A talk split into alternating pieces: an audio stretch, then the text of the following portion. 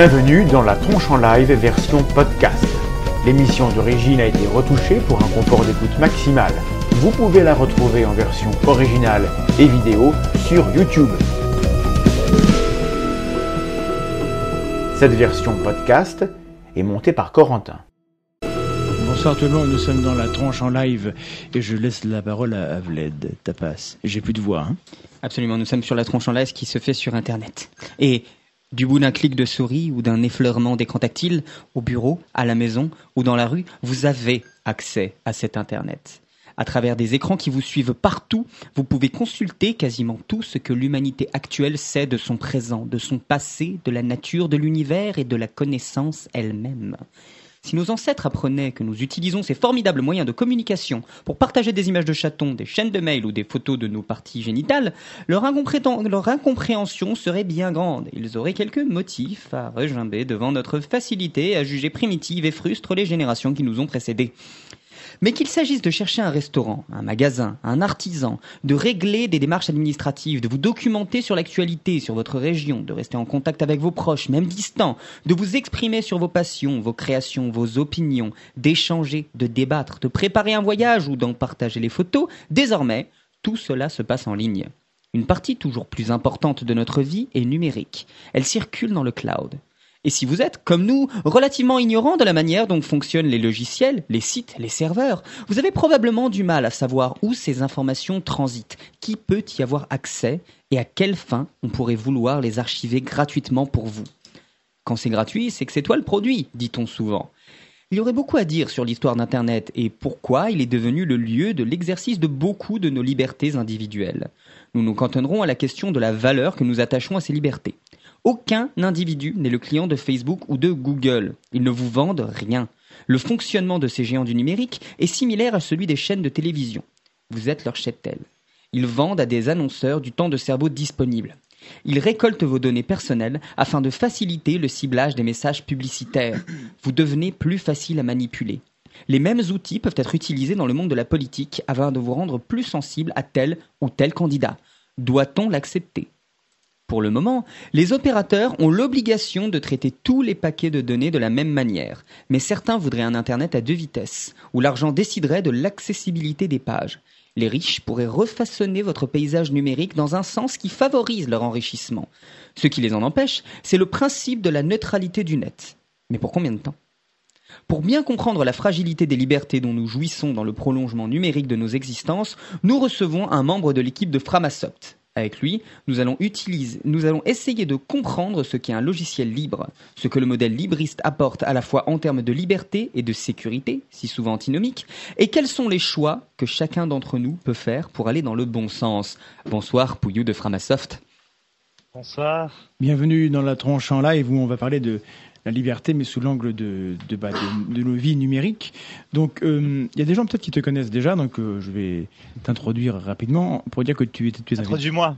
voilà, tu es un vidéaste qui, qui s'est fait connaître parce que tu parlais justement des choses qu'on a introduites, de, de tout ce qui est sexualité, et, de tout ce qui touche à, ces choses-là. De... Limiter la sexualité à l'introduction, tu vas te faire taper. Non, mais justement, il y a, plein d'aspects très différents. Donc peut-être peut-être te, te connaissent-ils pour ça. Tu as arrêté ce travail-là pour l'instant?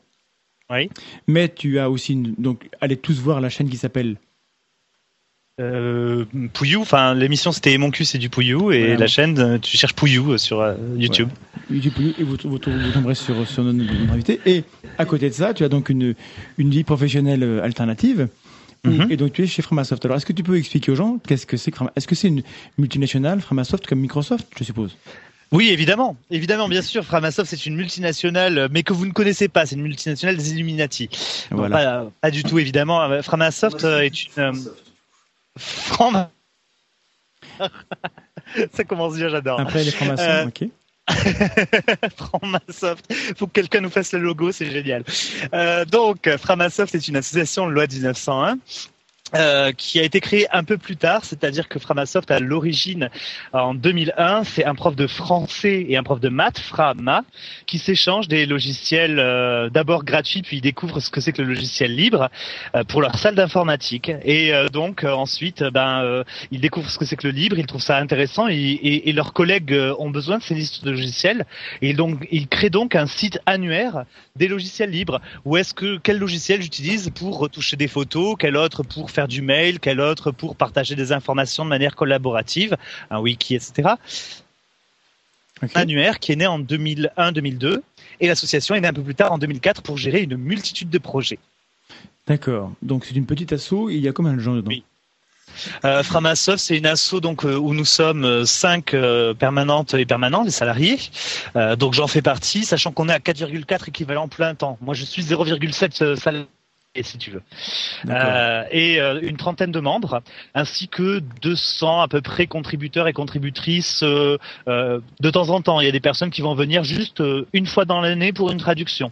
Voilà, et on les compte dans ces 200 personnes. Et on est soutenu par 2000 donateurs et donatrices qui font bah, 90% de notre budget. Donc c'est quand même une petite association. Mhm. et le but parmi, on propose tout un le but dans tout ça, c'est d'apporter, on va dire, plus de libre dans la vie de monsieur et madame tout le monde. Plus de liberté, plus de libre. Alors justement, le, libre, lorsqu'on est dans, ce monde de, l'Internet et des, choses un peu alternatives au-delà de ce qui est connu et accessible à tout le monde, euh, c'est quoi le libre C'est quoi un logiciel libre? C'est quoi un logiciel libre? Alors, euh, je sais pas vraiment en fait, parce qu'un logiciel libre, est-ce que ça existe vraiment? Euh, Je veux dire, un logiciel, ça n'a pas des petits pieds auxquels on peut mettre un boulet d'esclave, tu vois. En fait, c'est surtout une métonymie. Un logiciel est dit libre lorsqu'il est sous une licence libre. On en parlera plus tard des licences. Et en fait, grâce à cela, cela, te, allez, cela respecte tes libertés à toi d'utilisateur ou d'utilisatrice.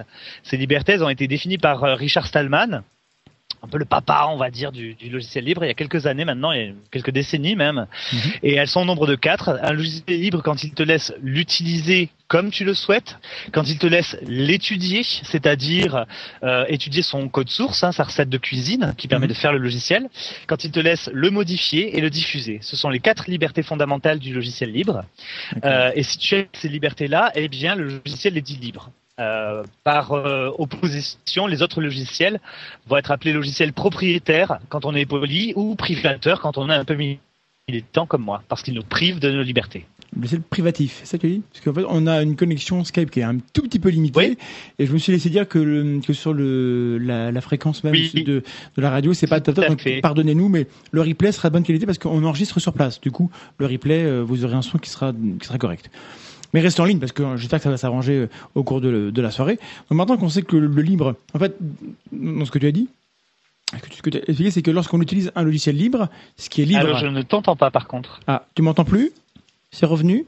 Tu m'entends plus ah bah, donc on a un problème de connexion de, Skype. voilà, bah, on, a, perdu un invité. Mais bon, bah, c'est ce qui arrive.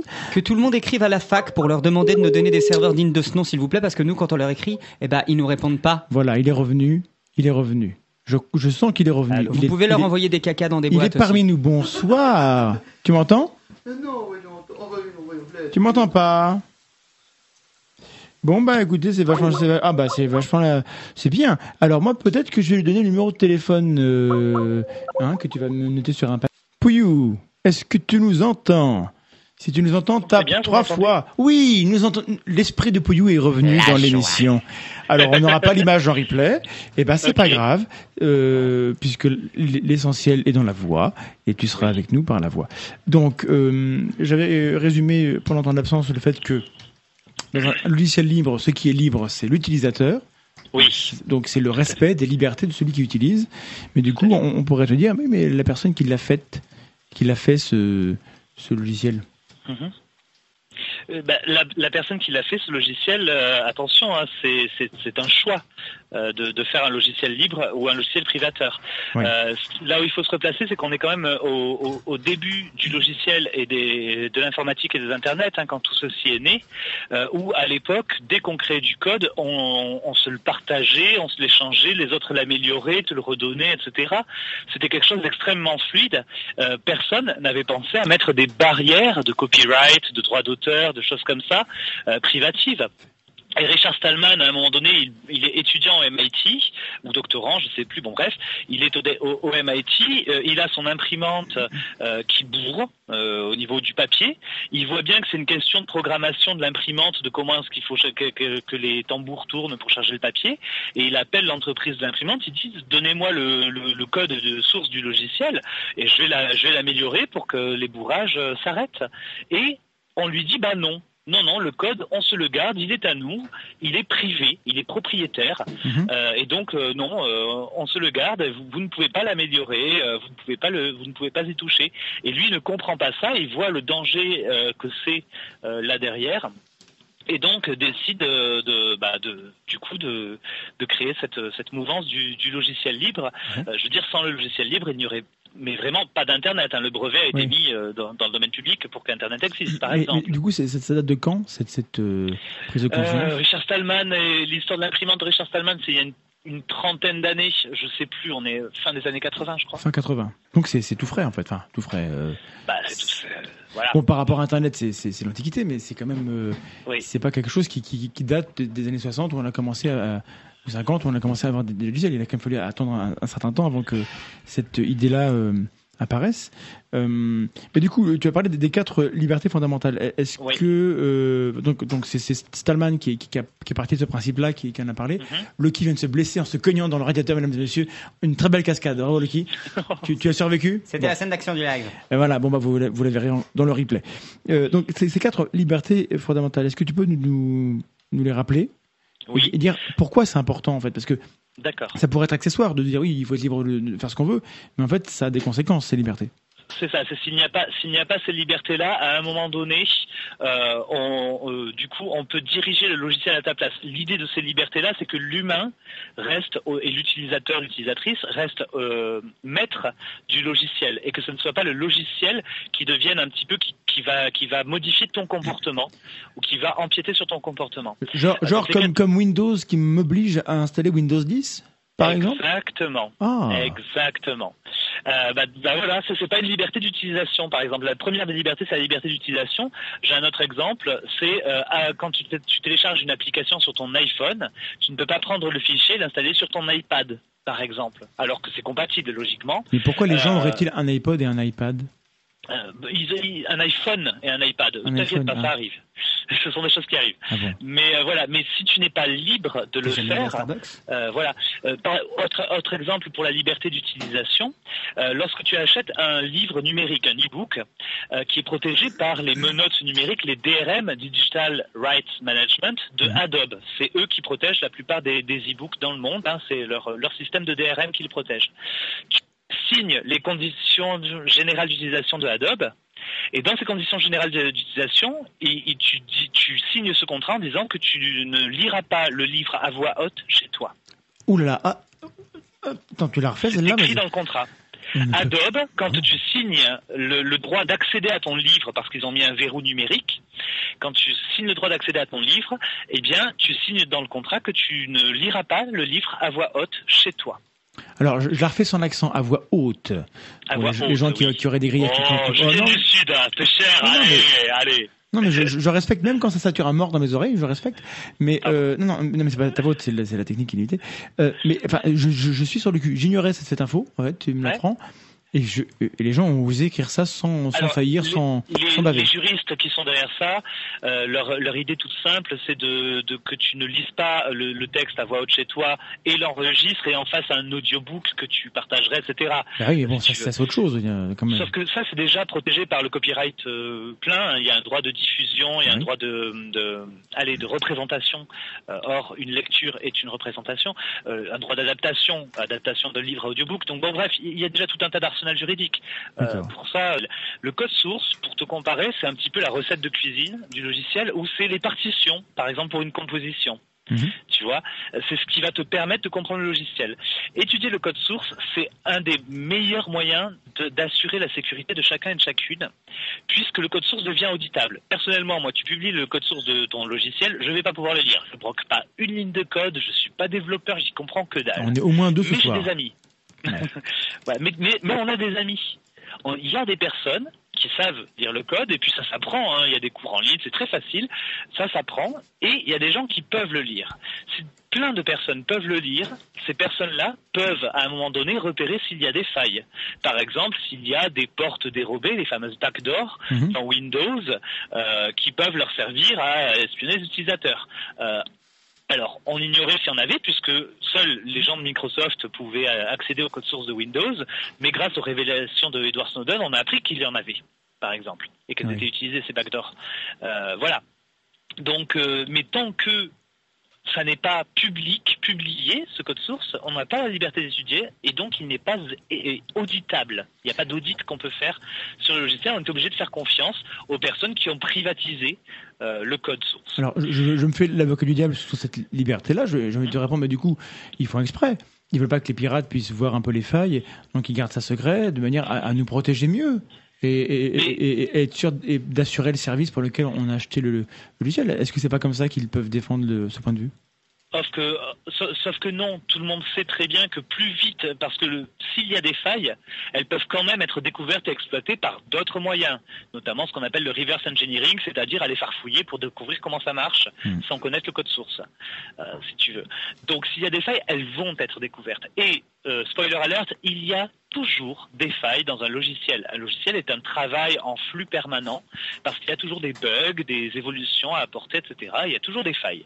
C'est pour ça qu'on a plein, plein de packs euh, Windows. C'est parce qu'ils font plein, ils travaillent beaucoup pour améliorer le produit, ou est-ce que c'est parce qu'ils nous le vendent euh, pas fini? Ben, oui, eux, leur but, vu qu'à à, l'origine, hein, leur modèle économique, il a beaucoup changé depuis, leur modèle économique, c'était de te vendre un logiciel. Or, il était il a commencé à être possible de le pirater. Euh, et donc, du coup, ils ont eu euh, une, réaction toute simple, c'est qu'ils te vendent un logiciel pas très très fini, mais avec des mises à jour régulières, plus les fameux service pack. Hein, je ne sais pas si tu te rappelles, service pack 1, service pack 2, etc. Depuis Windows XP, ça date. Hein. Euh, et si tu veux avoir accès à ces mises à jour, il faut avoir acheté le logiciel. Donc, mieux vaut te vendre un logiciel pas fini, et puis euh, que tu achètes l'accès aux mises à jour en fait plus que le logiciel, euh, ce qui va permettre de finir euh, le, logiciel. C'est ça fait un sens économiquement parlant. Et on ne peut pas savoir si ce que je dis est vrai ou faux. Clairement, il n'y a pas eu de preuve donnée de ça. c'est évident que c'est un modèle commercial très utilisé dans le logiciel. Néanmoins, on ne peut pas l'affirmer avec certitude parce que de toute façon, nous n'avons pas accès au code source. On ne peut pas l'étudier. D'accord, donc c'est. En fait, ta, position, elle est totalement réfutable pour peu qu'ils mhm. acceptent euh, de respecter cette liberté-là. Exactement. Mais ils veulent pas. Totalement, mais, mais il faudrait, il faudrait qu'ils le fassent. Et mhm. évidemment, ils ne le font pas, si tu veux. Donc euh, voilà. La troisième liberté, euh, c'est la liberté de modifier euh, un logiciel ou une œuvre, hein, n'importe quelle création de mhm. l'esprit. Euh, la liberté de modifier, en fait, c'est tout simplement, bah, une fois que j'ai ton code source qui est étudiable, je peux apporter une brique. Je peux corriger une faille, apporter une correction. Je peux euh, le traduire, je peux euh, faire tout un tas de choses comme ça. Euh, les modifications, ça peut être donc des adaptations, ça peut être, voilà, je peux utiliser ton logiciel de caisse pour librairie à un logiciel de gestion de membres pour une association. Mais hmm. peut-être qu'il y a juste trois modifications à faire et que ça fait parfaitement sens. Oui, mais, là, je, me fais aussi la, l'avocat du diable forcément. Mais du coup, il y a peut-être des gens qui, qui, disent moi, je veux que mon logiciel il soit utilisé pour tel pour tel objectif parce que mes valeurs sont là et j'ai pas du tout envie que euh, mon travail soit utilisé pour faire autre chose dans un, dans, dans, dans, dans un contexte qui ne me convient pas. Oui, bah, Comment on fait pour, pour enfin, est-ce que ce point de vue là d'abord, est-ce que tu penses qu'il est respectable? Et s'il est respectable, comment est-ce qu'on le respecte? Ben, alors, si les gens veulent qu'il soit respecté, si les créateurs de l'esprit veulent qu'il soit respecté, n'utilisez pas de logiciel libre. C'est aussi simple que, enfin, de licence libre pour votre création. D'accord. voilà, c'est aussi simple que ça. Euh, est-ce qu'il est respectable? Là, ça va être un jugement subjectif, mhm. forcément. Euh, moi, pour moi, il n'est pas respectable euh, dans le sens où, vu qu'un logiciel est un travail constant, à un moment donné, le travail va être abandonné. Il faut pas se leurrer, que même si on souhaite travailler toute sa vie sur son logiciel, à un moment donné, la vie se termine. Donc sur une échelle de temps assez longue, le travail va être abandonné. Donc si d'autres ne peuvent pas le reprendre, le modifier, le forquer, voilà. Et en plus, ça enlève toute chance à ce qu'on appelle la sérendipité. Ah oui. Euh, c'est-à-dire le fait que quand on travaille sur une création de l'esprit, on ne peut pas imaginer tout ce que cela va produire comme effet et comme utilisation. Or, euh, le fait d'ouvrir cette possibilité de modification, eh bien, ça ouvre la possibilité à de nombreuses euh, modifications, à de nombreuses autres éventualités. J'ouvre une parenthèse pour expliquer ce que c'est que la, sérendipité. Euh, les gens verront que, oui, les gens verront. on en parle dans, notre conférence qu'on a fait à Nice, qui sera en ligne bientôt. C'est en fait c'est la, capacité qu'on a à découvrir des choses alors qu'on cherchait autre chose. C'est la sagacité accidentelle. C'est que c'est L'exemple type, c'est euh, euh, mince, c'est pas Pasteur, oh, j'oublie son nom, euh, Fleming, qui découvre la, la, j'ai encore oublié le nom, la mince, cette molécule. Tu prépares un gâteau, tu oublies de mettre de la farine, ça fait un fondant. Oh bah dis donc, t'as découvert la recette du fondant par sérendipité. Voilà, la sérendipité, c'est un accident ou quelque chose d'inattendu, et vous avez la présence d'esprit d'en apprendre quelque chose et mhm. d'agir en conséquence. Voilà, donc il faut avoir euh, un peu de chance ou être dans une circonstance qui permette de voir et avoir la sagacité. Donc, c'est, il, faut, il faut deux choses. Et donc, euh, ce que tu dis, c'est que pour euh, avoir les occasions d'exercer cette sérendipité, bah, il faut e-, être en, présence des, éléments qui permettent de le faire. Exactement. Et d'autre part aussi, toujours dans un jugement subjectif, si tu enlèves cette possibilité de modification du, de, la, de, la, création en question, tu le fais aux dépens de la liberté de l'utilisateur ou l'utilisatrice en face. C'est-à-dire que... typiquement, moi, si je veux que mon, mon navigateur m'affiche les textes des blogs que je lis, de toutes les polices qu'il affiche en très gros, je peux, parce que mon navigateur est libre, c'est Firefox, euh, et donc je peux le faire. Ce qui, par exemple, pour une personne euh, qui a une déficience visuelle, peut être intéressant ou qui a envie de, de, pouvoir lire de loin. D'accord? Si je n'ai pas accès euh, au code source du navigateur, ça n'est pas possible. Et si tu décides non, je veux que, que le navigateur n'agisse que comme ça, ça n'est pas possible. Tu le fais, tu fermes ces possibilités aux dépens de mes libertés à moi en tant qu'utilisateur. C'est un peu comme Abercrombie qui décide que les grosses ne mettront pas ses costumes. Exactement. Non, mais c'est dégueulasse.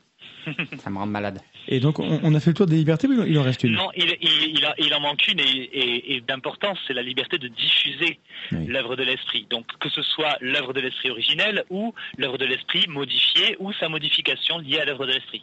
Euh, tu vois, euh, cette liberté de diffuser, euh, donc du coup, qui pose beaucoup de problèmes dans le modèle capitaliste de vente à l'accès, elle est essentielle parce que justement, c'est en diffusant euh, le, logiciel que euh, ça, on permet de, créer de nouvelles utilisations, de créer de nouveaux utilisateurs, et surtout la pensée qu'il y avait derrière, euh, elle est très importante et c'est quelque chose qu'on n'a pas conscience nous en tant que, que, moldu de l'informatique, et je, vraiment je me place dedans, c'est que plus un logiciel est utilisé, plus il prend de la valeur.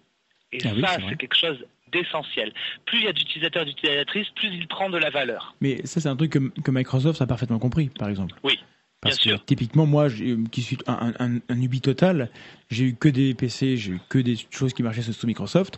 Donc là, je, sens que la salle me hue déjà là. Bon, euh, certes. Non, mais pas de jugement. Non, mais au-delà de toi, qui, qui, est un être adorable, il y a beaucoup de gens qui, qui, qui, vont, qui vont dire Ah là là, c'est scandaleux. Je viens d'apprendre des insultes que je connaissais même pas dans le chat. Mandac, c'est un gros nul.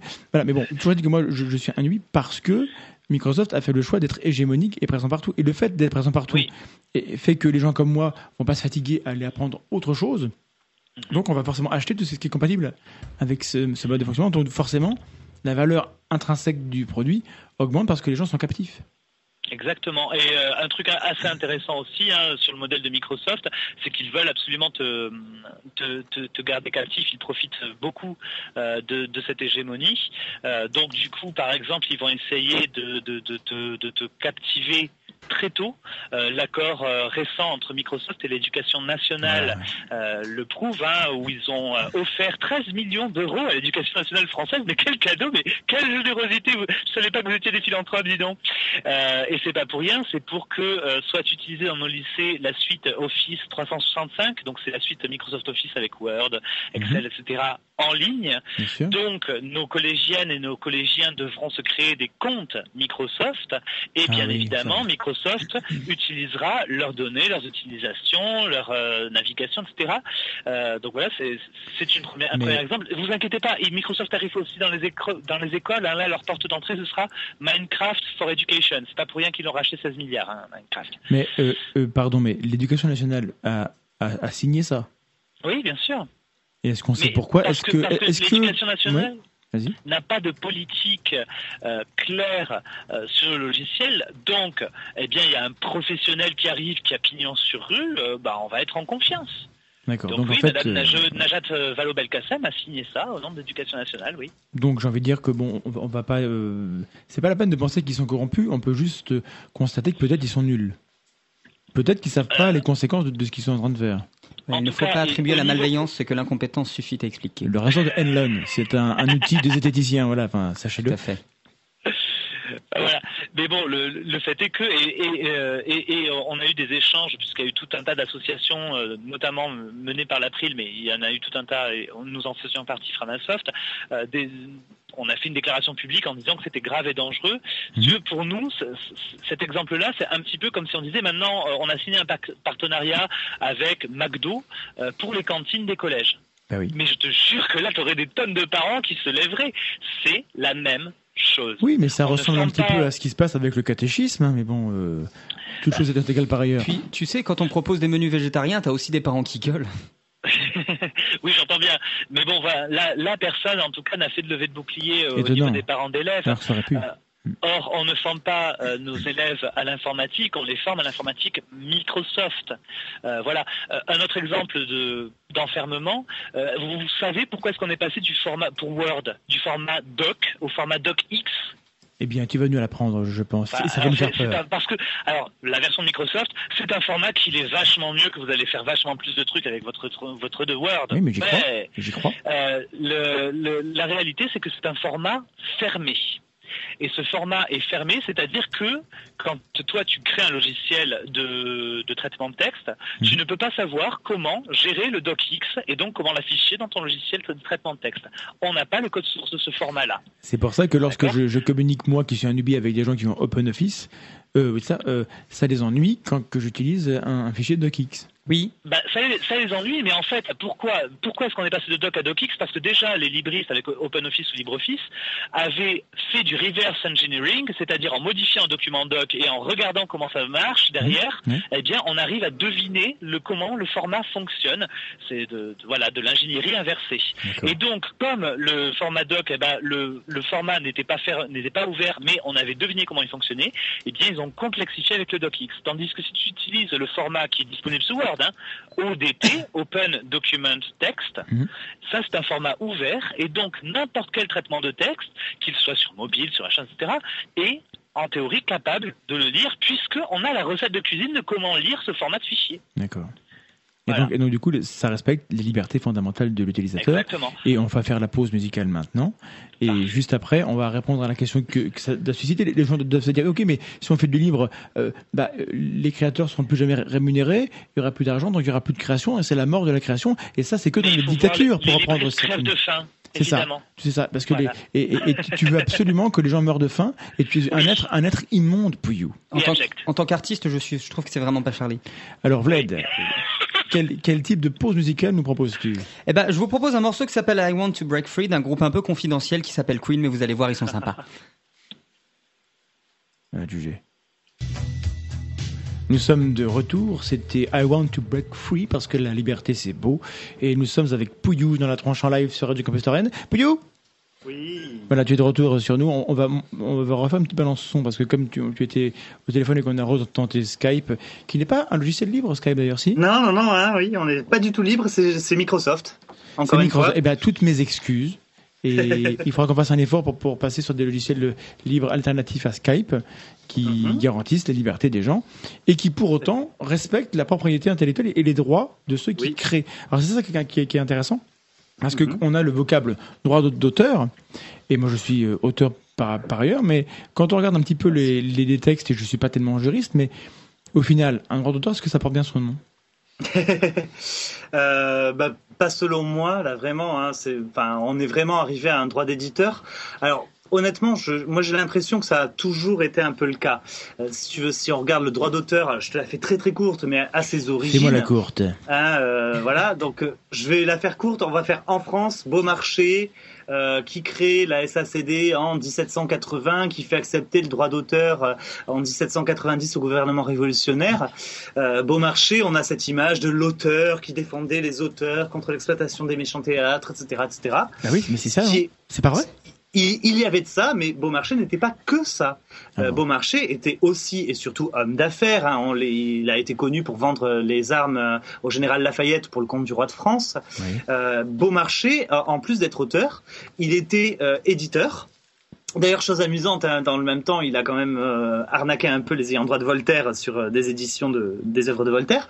Il était imprimeur libraire à l'époque, c'était le même métier, hein, t'imprimais dans l'arrière-boutique et tu vendais dans la boutique. Mhm. Euh, et en plus, il avait une papeterie en Normandie. Donc le gars, c'était un peu la chaîne du livre, du livre à lui tout seul. Le monopole vertical. Voilà. Et, euh, et à son, enfin, mon interprétation, c'est qu'à son sens, pour être auteur, il fallait être bien né, et pour vivre de ses œuvres, il fallait faire toute la chaîne à soi tout seul. Ce qui est logique quand on est bourgeois et que c'est quelque chose qui démarre comme industrie. C'était pas encore une industrie, c'était encore de l'artisanat, l'édition. Oui. Tu vois?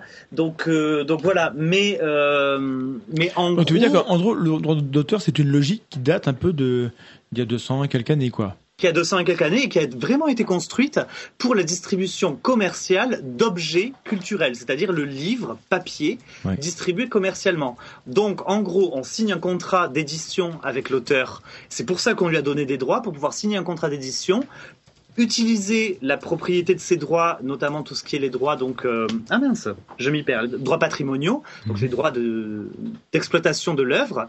Euh, ça, c'est l'éditeur qui les prend et qui s'occupe de, tout, de toute la suite en reversant euh, un, un, pécule à l'auteur. Et si on regarde aujourd'hui, ce qui est versé en général sur les livres, les CD, les DVD, etc., c'est entre 5 à 15 euh, des, de, du prix de vente euh, qui est reversé à l'auteur, c'est vraiment 15%, c'est quand tu as beaucoup de chance, c'est beaucoup plus proche de 5% Je, je confirme que c'est beaucoup moins euh, pour la plupart des gens. Voilà. Euh, c'est beaucoup beaucoup moins. C'est vraiment les Amélie Nothomb et Guillaume Musso qui peuvent arriver là, quoi, tu vois. Oui, les, les très très bons auteurs. En fait. Les autres sont mauvais. Oui, bah, merci, parce que moi j'ai un contrat à 15%, mais c'est parce que c'est mon contrat, il est près de la maison d'édition Framasoft, tu vois. T'as 15% toi, la vache, mais tu te mouches pas du coude. Hein. hein. Bravo la, la, solidarité avec, avec les auteurs qui, comme moi, ne touchent que 8%. Bravo. Ben non, mais euh, justement, c'est de la solidarité, c'est-à-dire que ce qui est normal, c'est d'avoir un contrat comme le mien, pas un contrat comme et, le tien. Et, moi là, je, je, me permets de balancer Vled qui regarde Nine Gag à, côté. Voilà. Absolument, je n'ai aucun respect. Il branle rien de, de, des lives en fait, il est là. Et... voilà. Mais surtout, ce qui est, euh, un chiffre qui est assez intéressant. Alors, les statistiques datent d'entre 2008 et 2012, euh, de différentes sources, notamment la GSA, la sécurité sociale de, des auteurs. Euh, mais en gros, euh, on se rend compte que à peu près, enfin que seuls 10 à 15 des créateurs et des créatrices peuvent vivre de leurs droits d'auteur, c'est-à-dire toucher annuellement un SMIC net, 15 000 euros. Je dis que seuls 10, à 15 touchent 15 000 boules. Et, ça, et, ça, et, ben en plus, moi, ça me paraît beaucoup parce que pour être un, peu dans, dans, le milieu, euh, en proportion, euh, il me semblait que c'était pire que ça, quoi. Bah, euh, ça dépend, ça, hein. dépend en fait des, aussi des, des, allez, euh, des pratiques. Enfin, si c'est le livre, si c'est la musique, si c'est le film, etc., etc. Il y a des variations euh, sur ce thème-là. Mais ça veut quand même dire que 90 à 85 à 90% des artistes ne vivent pas de leur création. Et moi, ce qui m'intéresse, c'est que par toute cette commercialisation, etc., est-ce que 85 à 90% des éditeurs ne vivent pas de leur travail? Est-ce que 85 à 90% des diffuseurs et des distributeurs et des libraires ne vivent pas de leur travail? Je sais très bien qu'il y a tout un tas de petits éditeurs et de petits libraires très vertueux en plus qui crèvent la gueule ouverte. Mm. Mais je ne pense pas qu'ils représentent 90 à 85% des employés du milieu parce qu'à côté, il y a des gros industriels culturels qui profitent énormément des droits d'auteur qui sont en fait des droits d'éditeur. Mais tu sais que alors j'ai vu passer l'info, donc je n'ai plus le nom de la personne qui l'a dite et ni le contexte, mais quelqu'un a dit que un auteur à succès ne fait vivre personne. Tu vois à quoi je fais référence? Euh, oui, j'ai entendu la, citation. Je sais plus non plus d'où elle vient. Voilà, donc, euh, euh, cette idée, mais, c'est pareil. C'était, je crois, c'était une ministre il y a quelques temps qui. C'est tellement du bullshit. C'est pas que Kosciusko Morisset qui, qui a dit que l'important dans, dans le métier du livre, c'était l'éditeur. Que c'est lui le vrai professionnel et que l'auteur finalement, bon bah peu importe. Bah, celui, bah, celui bah, qui est pro, c'est bien. Écoute, laissons les éditeurs faire ce qu'on fait, et puis nous, en tant qu'auteurs, reprenons nos moyens de production puisque nous les avons aujourd'hui. Je veux dire, euh, tu as tout à fait la possibilité de crowdsourcer, c'est-à-dire de demander à des équipes de gens euh, tout ce qui va être les retours sur le, les fondamentaux de ton écrit et euh, l'aide à la correction et à la formulation. Mhm. Tu as tout à fait la possibilité de le faire. Tu as tout à fait la possibilité donc d'éditer toi-même. Hein. Il y a des formations en ligne. Tout ça, c'est très très facile euh, de faire soit du LaTeX, euh, soit euh, de, de l'EPUB, tout un tas de, fichiers comme ça pour mettre en page assez joliment ton, ton livre. Les savoir-faire sont sont disponibles, sont à nos, portées, mhm. les, logiciels aussi. c'est tout à fait possible d'imprimer soi-même avec tout un tas de, de systèmes d'impression en ligne ou en allant voir son imprimeur. Je ne sais pas si tu as vu récemment là, la, la youtubeuse euh, Je ne suis pas jolie, euh, qui euh, a fait une maison d'édition familiale parce qu'elle voulait faire son livre selon ses conditions, à sa manière, et que ce que lui proposaient les éditeurs, bah, ça lui allait pas. donc elle l'a fait avec sa famille, elle a monté sa petite entreprise et puis avanti quoi. mais voilà, mais après le, fait est que dans le milieu, on sait bien que le, la maison d'édition, c'est une sorte de, c'est un seuil, c'est un passe droit c'est enfin pas droit non oui, ça permet beaucoup de reconnaissance. Voilà que, notamment l'accès à des bourses d'écriture à tout un tas de choses à des bourses à des salons à, des places le il y a des salons du livre qui n'ouvrent leurs leurs portes et leurs euh, leurs allées qu'à des auteurs édités à compte d'éditeurs. Il y a des différents types, de comptes. là, c'est la cuisine, mais le, fait est que lorsqu'on est auteur, et moi le premier, j'ai les bouquins euh, qui, qui, sont prêts, j'ai pas envie de me fatiguer à faire le boulot d'éditeur et donc, et donc en fait, si tu veux, c'est que comme les éditeurs ont verrouillé l'accès à ce système de diffusion, de promotion euh, et d'accès euh, vers le public, ils ont verrouillé l'accès à ça. Il faut donc passer par eux et accepter des contrats souvent inéquitable. tu vois. Et ça, ça c'est assez, assez, intéressant. Alors que si tu prends en main toi-même tes droits, la gestion de tes droits et la gestion de la diffusion de tes œuvres, eh bien, tu peux trouver des solutions alternatives. On peut citer par exemple Thierry Crouzet, euh, notamment pour euh, le, geste qui sauve, euh, qui a fait donc la biographie. Alors, je ne sais plus le nom de l'inventeur du gel hydroalcoolique, un gel antibactérien. et cet homme-là, en fait, a, vu sa découverte et il s'est dit c'est trop important pour que ce soit breveté. Il faut absolument que les gens y aient accès parce que c'est un, moyen formidable d'empêcher les maladies nosocomiales, entre autres. Euh, donc, il a dit, il, a versé cette euh, création dans le domaine public, me semble-t-il ce qui permet à tous les hôpitaux, à tous les, tous les organismes, notamment les organisations non gouvernementales dans des pays défavorisés, etc., euh, de créer leur propre gel hydroalcoolique. Ils ont la recette, euh, on la trouve facilement, si tu veux. Mais ça, donc, pour bien rappeler un truc, c'est que euh, il y a dans l'histoire du monde, il y a beaucoup d'exemples comme ça de gens qui ont fait des découvertes et qui ont décidé de ne pas en faire profit. Ils ont décidé que c'était important que les gens puissent y avoir accès. Et, pour autant, c'est des gens qui, ont une, une vie rempli. Euh, il n'était pas pas dans la misère. Euh, mais on a, on a cette logique à l'heure actuelle où dès qu'on fait une découverte, il faut absolument profiter. On a la maladie de, du brevet depuis euh, quelques décennies. Et on a l'impression que si t'as pas de brevet, c'est comme si t'as pas de Rolex, quoi. T'es, qu'un pauvre nul. Alors que bah, peut-être qu'il faudrait qu'on change de braquet et de regard sur c'est quoi être utile. Tout à fait. Et juste pour finir mon exemple, parce que tu vas voir, on peut aussi en gagner sa vie. Thierry Crouzet donc a fait, le, a écrit le livre sur l'histoire de cette découverte et de cette euh, mise dans le domaine public, cette élévation dans le domaine public. Mhm. Le, livre est sous licence CC BY SA, c'est une licence libre complètement, mhm. et, euh, et euh, a été financé en fait par des groupes pharmaceutiques qui lui ont préacheter euh, tout un tas d'éditions du livre pour pouvoir les distribuer en pharmacie pour la journée des mains propres, je crois, un truc comme ça. Euh, voilà, et donc il a été distribué gratuitement, il a été financé totalement autrement que par l'édition du livre, et distribué, diffusé totalement autrement. Et l'avantage de sa licence, c'est que du coup, il a été, euh, il a été traduit collaborativement par d'autres personnes en plus de 19 langues. Euh, voilà, il a été distribué à 26 000 exemplaires. c'est un truc que peu d'éditeurs peuvent dire sur leur bouquin. Hein. je vous rappelle qu'aujourd'hui, un succès d'édition, c'est entre 500 et 1000 exemplaires. Au-delà de 1000, euh, on est dans, ceux qui ont marché. bien. Oui, voilà. voilà. Là, ça a été plus de 26 000 exemplaires en France. Pas mal. Tu vois. 26 000 exemplaires en France. Ouais, voilà. Au-delà de 1000, on est dans, dans ceux qui ont marché bien. Oui, voilà. Voilà. Là, ça a été plus de 26 000 exemplaires en France. Tu vois. 26 000 exemplaires en France. Ouais, 26 000 exemplaires en France. Pas mal. Tu vois? Euh, bon, donc, ça, euh, ça, vaut, pas un Marc Musso ou un. C'est son prénom Marc d'ailleurs, c'est un Musso. Euh, c'est ah, Guillaume. Guillaume Musso, pardon. C'est Guillaume Musso, tu confonds avec Marc Lévy. Enfin, tu, oui, bah, tu, la tu les as remixés. Qu'est-ce que tu as créé comme monstre? Non, mais finalement, je trouve que ça ressemble à ce que je voulais dire. Voilà. Donc, euh, donc voilà. Donc il y, a, y, a, des modèles économiques et dans le et, et, ben du coup on peut aussi enchaîner sur les modèles économiques, c'est-à-dire que plutôt que euh, de fermer l'accès à ta création de l'esprit, le logiciel ou le machin, et de faire payer le péage, hein, la barrière à l'entrée pour accéder à cette œuvre, mhm. euh, eh bien là, l'idée, ça va être de vendre tout ce qu'il y a autour. C'est-à-dire, pour un logiciel, tu peux vendre de la formation à ton logiciel parce que bah, qui de mieux que la personne qui l'a créé pour te former à l'utiliser?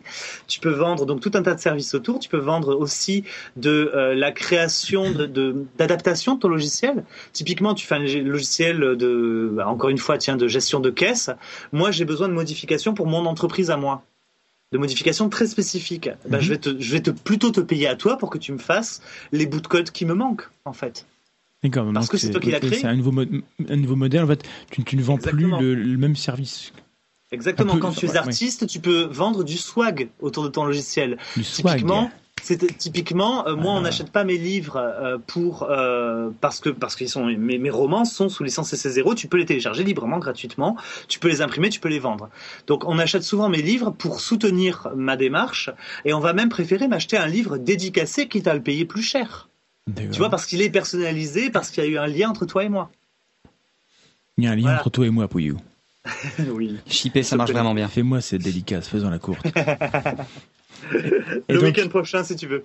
je, bah, écoute, euh, seras-tu au Geek Ferries Oui, j'y serai. Eh ben, nous serons au Geek Ferries. Dans le village du Libre. Voilà, enfin, Vlad, sera malheureusement absent, mais hélas, hélas, je serai effectivement absent des Geek Mais nous, donc, euh, public chéri, euh, nous pourrons nous croiser au Geek Ferry. Moi, j'étais absent la dernière fois, du coup, j'y serai. Vlad, non, mais la prochaine fois, peut-être qu'on restera, il y a plusieurs. On fera un effort. Mais du coup, euh, tu parles de, donc, des, des, du péage, donc c'est ce qu'on appelle le copyright.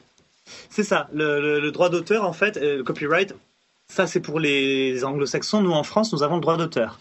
Euh, en France, le droit d'auteur est automatique et instantané. C'est-à-dire, à partir du moment où tu as créé une œuvre de l'esprit originelle, tous les droits te sont instantanément euh, réservés dessus. Il y, a une croyance qui veut qu'il faut qu'on dépose le texte euh, devant telle ou telle société ou chez le notaire. Ça, tu, tu confirmes que c'est faux Alors, c'est faux. la, loi est très claire là-dessus. Par contre, attention, il faut remplir deux conditions. Ah. Euh, parce que à un moment donné, si tu vas défendre ton droit d'auteur, c'est que tu vas défendre pour contrefaçon près d'un juge. Il faut d'abord que ce soit une œuvre originelle. Euh, typiquement, euh, il y a eu original, original, pardon, original. Tu as raison. Une œuvre originale. Euh, c'est-à-dire que l'œuvre dont est empreinte la personnalité de l'auteur. Il y a eu un, jugement assez intéressant récemment. Euh, un mec qui a vu, qui tenait un bloc de cuisine et qui a vu sa photo de pot-au-feu de canard euh, sur une émission culinaire de M6. Il a attaqué M6 et ayant mal défendu sa, son jugement, eh bien, il a été rebooté parce que le juge a déterminé qu'il s'agissait d'une simple photo d'illustration et pas et que l'auteur n'avait pas justifié d'une démarche artistique autour de cette photo d'une démarche, d'une personnalité, d'un cadrage, d'une mise en lumière, d'une mise en scène, qui faisait que. Voilà. Donc tes photos, de vacances, euh, tes photos de vacances n'ont pas de copyright, qu'on soit bien d'accord, à moins que tu sois un artiste qui ait une démarche autour de la photo de vacances. Oui, mais il y a notre image derrière.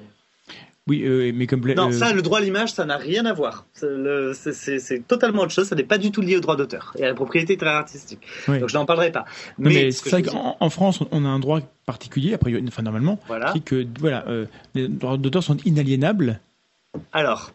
en tout cas, il y a une partie des droits, de la propriété intellectuelle, par exemple. il y a deux choses dans le droit d'auteur. Il y a le droit moral. Le droit moral, ça va être tout ce qui tourne autour de l'œuvre. Donc le fait qu'on attribue l'œuvre à toi, le droit à la paternité. Il va y avoir le fait que l'on, euh, que tu, toi seul décides de quand sort ton œuvre. Hein, c'est le droit de divulgation. Mhm. Il y a le droit à l'intégrité de l'œuvre. Hein, si, si, tu ne veux pas que ton œuvre euh, soit bafouée, euh, typiquement dans les droits moraux de Beckett. non, pardon. En attendant Goto, c'est c'est Beckett. J'avais bon, pardon, je, me suis confus moi-même. Euh, Beckett a décidé qu'en attendant Godot ne serait jamais joué par des femmes. Il ne veut pas que son œuvre soit jouée par des femmes, que des acteurs mâles. Il a dit ça? Euh, il a dit ça, et, euh, aujourd'hui oh, encore, alors que même si c'est dans le domaine public, on s'en fiche, les ayants droit de Beckett attaquent toute MJC qui veut faire représenter en attendant Godot avec des actrices. J'en ai déjà vu. Alors, je suis eh ben, sur le cul pour la deuxième fois de la soirée. Georges Beckett était un petit peu, un petit peu un connard là-dessus quand même. Bah, ça, ça, après, c'est. je, me permets ce jugement, de valeur de. de voilà, c'est un jugement de valeur, je suis parfaitement d'accord avec, je te le dis tout net. Néanmoins, c'était, sa volonté d'auteur. Très étonnant, d'accord. Donc euh, voilà. Et, euh, et, donc les droits moraux sont inaliénables, imprescriptibles et perpétuels. C'est ad vitam aeternam. il, me, semble qu'il y a un autre droit qui est le droit de retrait. Euh, le droit de retrait, tout à fait, euh, de, de l'œuvre, euh, qui existe aussi.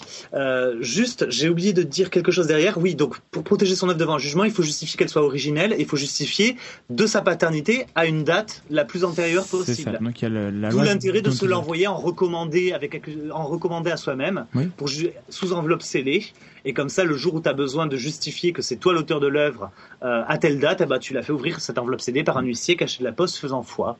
D'accord. Encore faut-il que le. Que, comment dirais-je? Enfin, il y a des méthodes pour t'envoyer un courrier avec le cachet de la poste, euh, alors qu'en fait tu l'as envoyé plus tard. Enfin, ça c'est des choses euh, que Non, mais non, en recommandé. Ah, en recommandé, ouais. En lettre recommandée. D'accord, mais bon, faut, il faut prendre des précautions dans la manière de fermer l'enveloppe, parce que sinon ça. Tout à fait. Ça il peut faut être, la sceller. Ça peut être contrefait. Hein. Euh, ok, donc on a.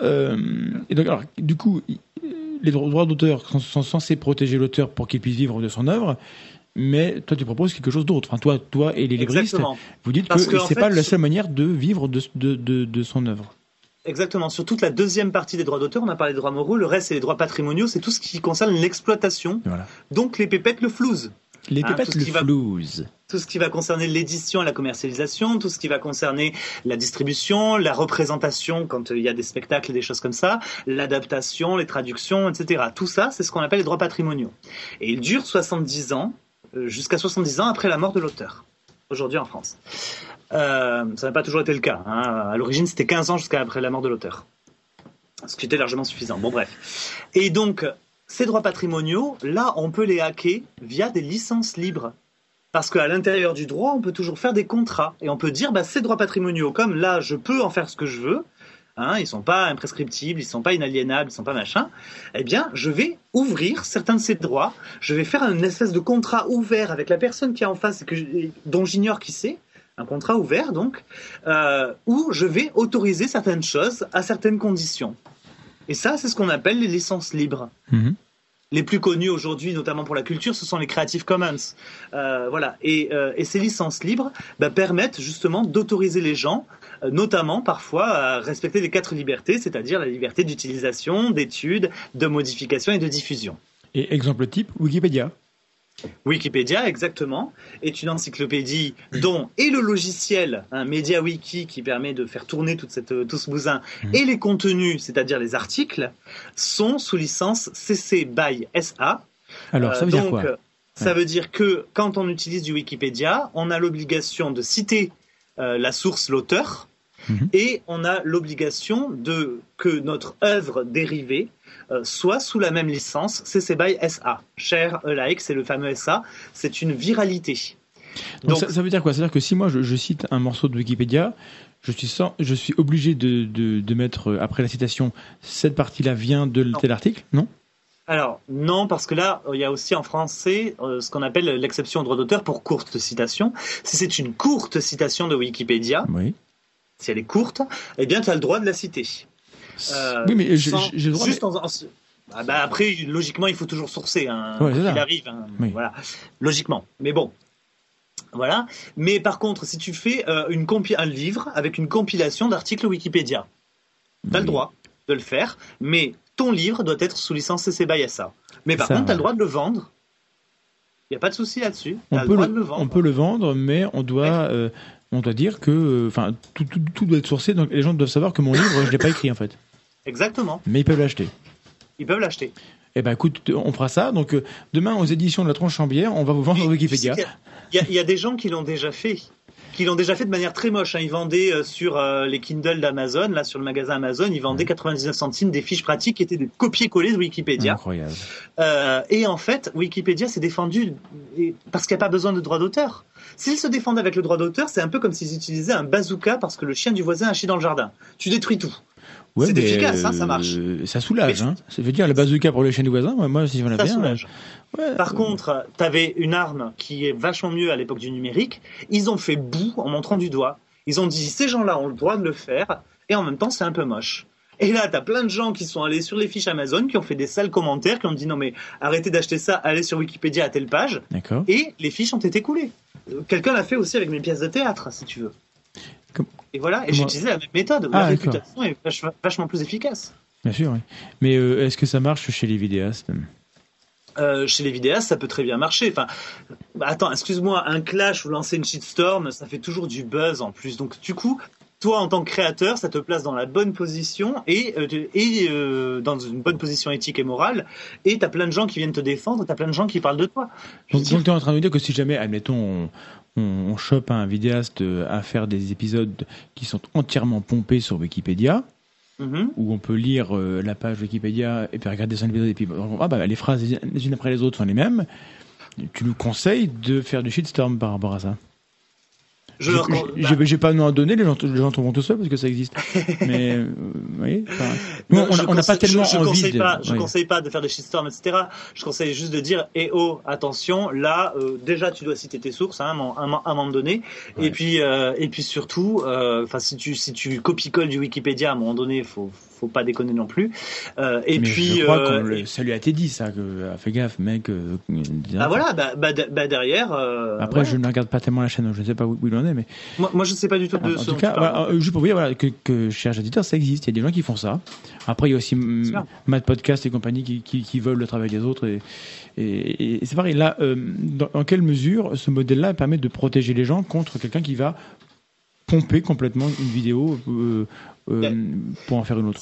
Si tu, si tu ne respectes pas les termes de la licence, tu as la possibilité d'attaquer en justice pour contrefaçon. C'est ça le droit d'auteur. C'est qu'après, il faut attaquer en justice pour contrefaçon. Donc, ce qui est très intéressant, c'est à toi de te poser la question à quel moment j'attaque pour contrefaçon. Ça, c'est génial.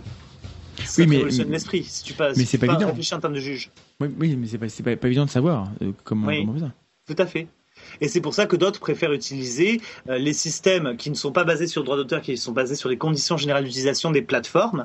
Euh, je connais aussi des, des, des, vidéastes YouTube qui ne veulent absolument pas qu'on utilise la moindre seconde euh, de leur de leur vidéo sans leur demander l'autorisation mhm. et qui donc ont demandé via leur network à Google de régler euh, la sensibilité de Content ID à une seconde de leur vidéo. S'il y a plus d'une seconde de leur vidéo, euh, eh bien euh, la personne se fait directement flaguer par Content ID, mhm. alors que le règlement, le preset de base est à 30 secondes.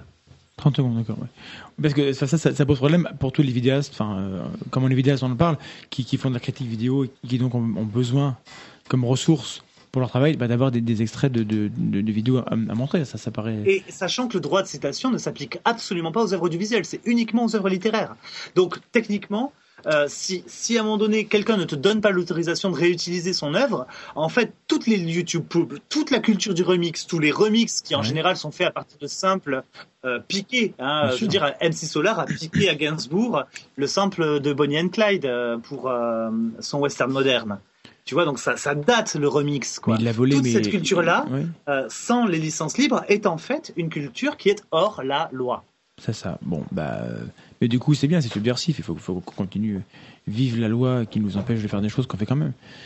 Voilà. Et du coup, on a essayé de la changer avec le rapport Reda, hein, mais c'est pas passé. Et du coup, alors, ouais, euh, avant qu'on passe à la, à la, à la, pause musicale, euh, le modèle alternatif de la culture libre, tu en as parlé, à savoir que c'était vendre des services qui sont autour de l'œuvre. Est-ce qu'il y a d'autres d'autres choses? Parce, que Bien évidemment, il y a, un, auteur comme toi, voilà, qui, qui, une pièce. Bon, tu, en as parlé. Tu as dit que tu pouvais vivre du fait que les gens veulent acheter un bouquin qui, qui est dédicacé, donc du coup ils vont ils vont, l'acheter. Il, y a un produit qui est, vendu. Oui. Euh, il y a, d'autres choses. Le don, par exemple. Moi, ah je donne mes œuvres. Euh, et honnêtement, aujourd'hui encore, je touche beaucoup plus de dons par mois sur mes romans que ce que, que, ce que je ne vends en droit d'auteur. Ne serait-ce que, imagine, si tu touches 50 balles de dons, moi, mes romans, ils sont à 22 euros, je touche 15%, dessus, ça fait 3,30 euros. Par roman vendu, je touche 3,30 euros. Pour avoir 50 balles de dos, il me faut vendre, un rapide calcul, plus de 15 romans. Mhm. Plus de 15 romans par mois pour un petit auteur pas connu comme moi, sur des romans qui ont euh, maintenant deux ans, euh, c'est beaucoup. Mhm. alors que j'arrive encore à avoir 50 euros de dons en, moyenne par mois aujourd'hui. D'accord. Voilà. Mais, mais, des gens vont te dire oui, ok, mais ça, ça marche pour, les, pour, des petites sommes, pour des petits auteurs. Ce euh, c'est pas des choses qui permettent d'avoir un revenu, euh, d'avoir d'avoir l'équivalent d'un salaire, de payer des charges ou des, ou des cotisations et d'avoir quelque chose de un modèle viable. Ou, est-ce que euh, si c'est possible d'avoir un modèle viable? Bah, En fait, là encore une fois, on est sur l'économie de l'attention. C'est-à-dire que plus tu acquiers d'attention, mhm. et plus tu auras de la possibilité de don. Parce qu'en effet, c'est une infime partie d'un large public qui va faire la démarche active de donner. Donc, il faut, il faut en effet toucher un, un, certain public ou faire des, des, opérations spécifiques, type crowdfunding. Moi, je l'avais fait pour mon deuxième roman, euh, ou, des, choses comme ça, pour arriver, à, pour arriver à ce genre de choses. Mais c'est totalement possible. Regarde ce qu'a fait Amanda Palmer avec la sortie de, de, de son précédent album. Et aujourd'hui, elle est sur Patreon, qui est un peu le Tipeee américain. Mhm. euh, voilà, et elle vit euh, grâce à ça. Et elle dit allez-y, téléchargez, faites ce que vous voulez de vidéos. Euh, donc euh, voilà, au niveau du don, il y a tout un tas de choses. Tu peux aussi proposer du merchandising autour de ce que tu fais, ce que propose par exemple Monsieur Yeye euh, euh, par rapport à, ses chansons. Euh, il y a tout un tas de possibilités à associer. Tu peux aussi proposer des conférences, des formations. Moi, j'ai fait des, j'ai été payé pour faire des ateliers d'écriture collaborative où on se mettait à 15 dans une médiathèque et on écrivait une nouvelle à 30 mains dans la journée, dans l'après-midi. Ah, il faut, être, faut être ambidextre alors, d'accord. Bon, ça, réduit le. Bah non, tu tapes des deux mains sur le clavier quand même. Ah, oui, presque. D'accord. Bon, ben, je pense que ça te donne pas mal d'idées. Euh, euh, et puis, juste pour finir, si tu veux, tout ça marche grâce à l'économie de l'attention, donc il faut pour cela récolter de l'attention.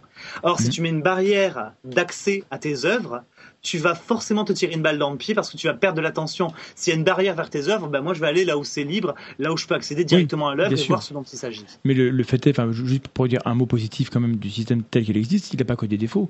C'est qu'à un mhm. moment donné, euh, moi j'ai été édité par un, vrai éditeur entre guillemets, un vrai. Euh, ça donne une, ça pose quelque chose. C'est-à-dire qu'il y a, il y a en France tellement de gens qui veulent écrire, qui écrivent des choses, euh, et il y a tellement de choses qui sont à peine lisibles. Faut être objectif. j'ai, il m'est arrivé de dire pas mal de, de, de choses dans les, dans, dans les, dans les différents réseaux. Ouais, il y a beaucoup ça donne, de choses. Aussi de la, ça donne aussi de la légitimité à l'autobiographie de Loana à sa sortie du Love qui s'appelle Miette et qui ah s'est ah ouais, des centaines de milliers Oui, mais ça, là, du coup, on rejoint, mais on, oui, mais on rejoint ce que tu dis à, à, propos de, de l'attention. C'est le même problème, c'est qu'elle était exposée avant.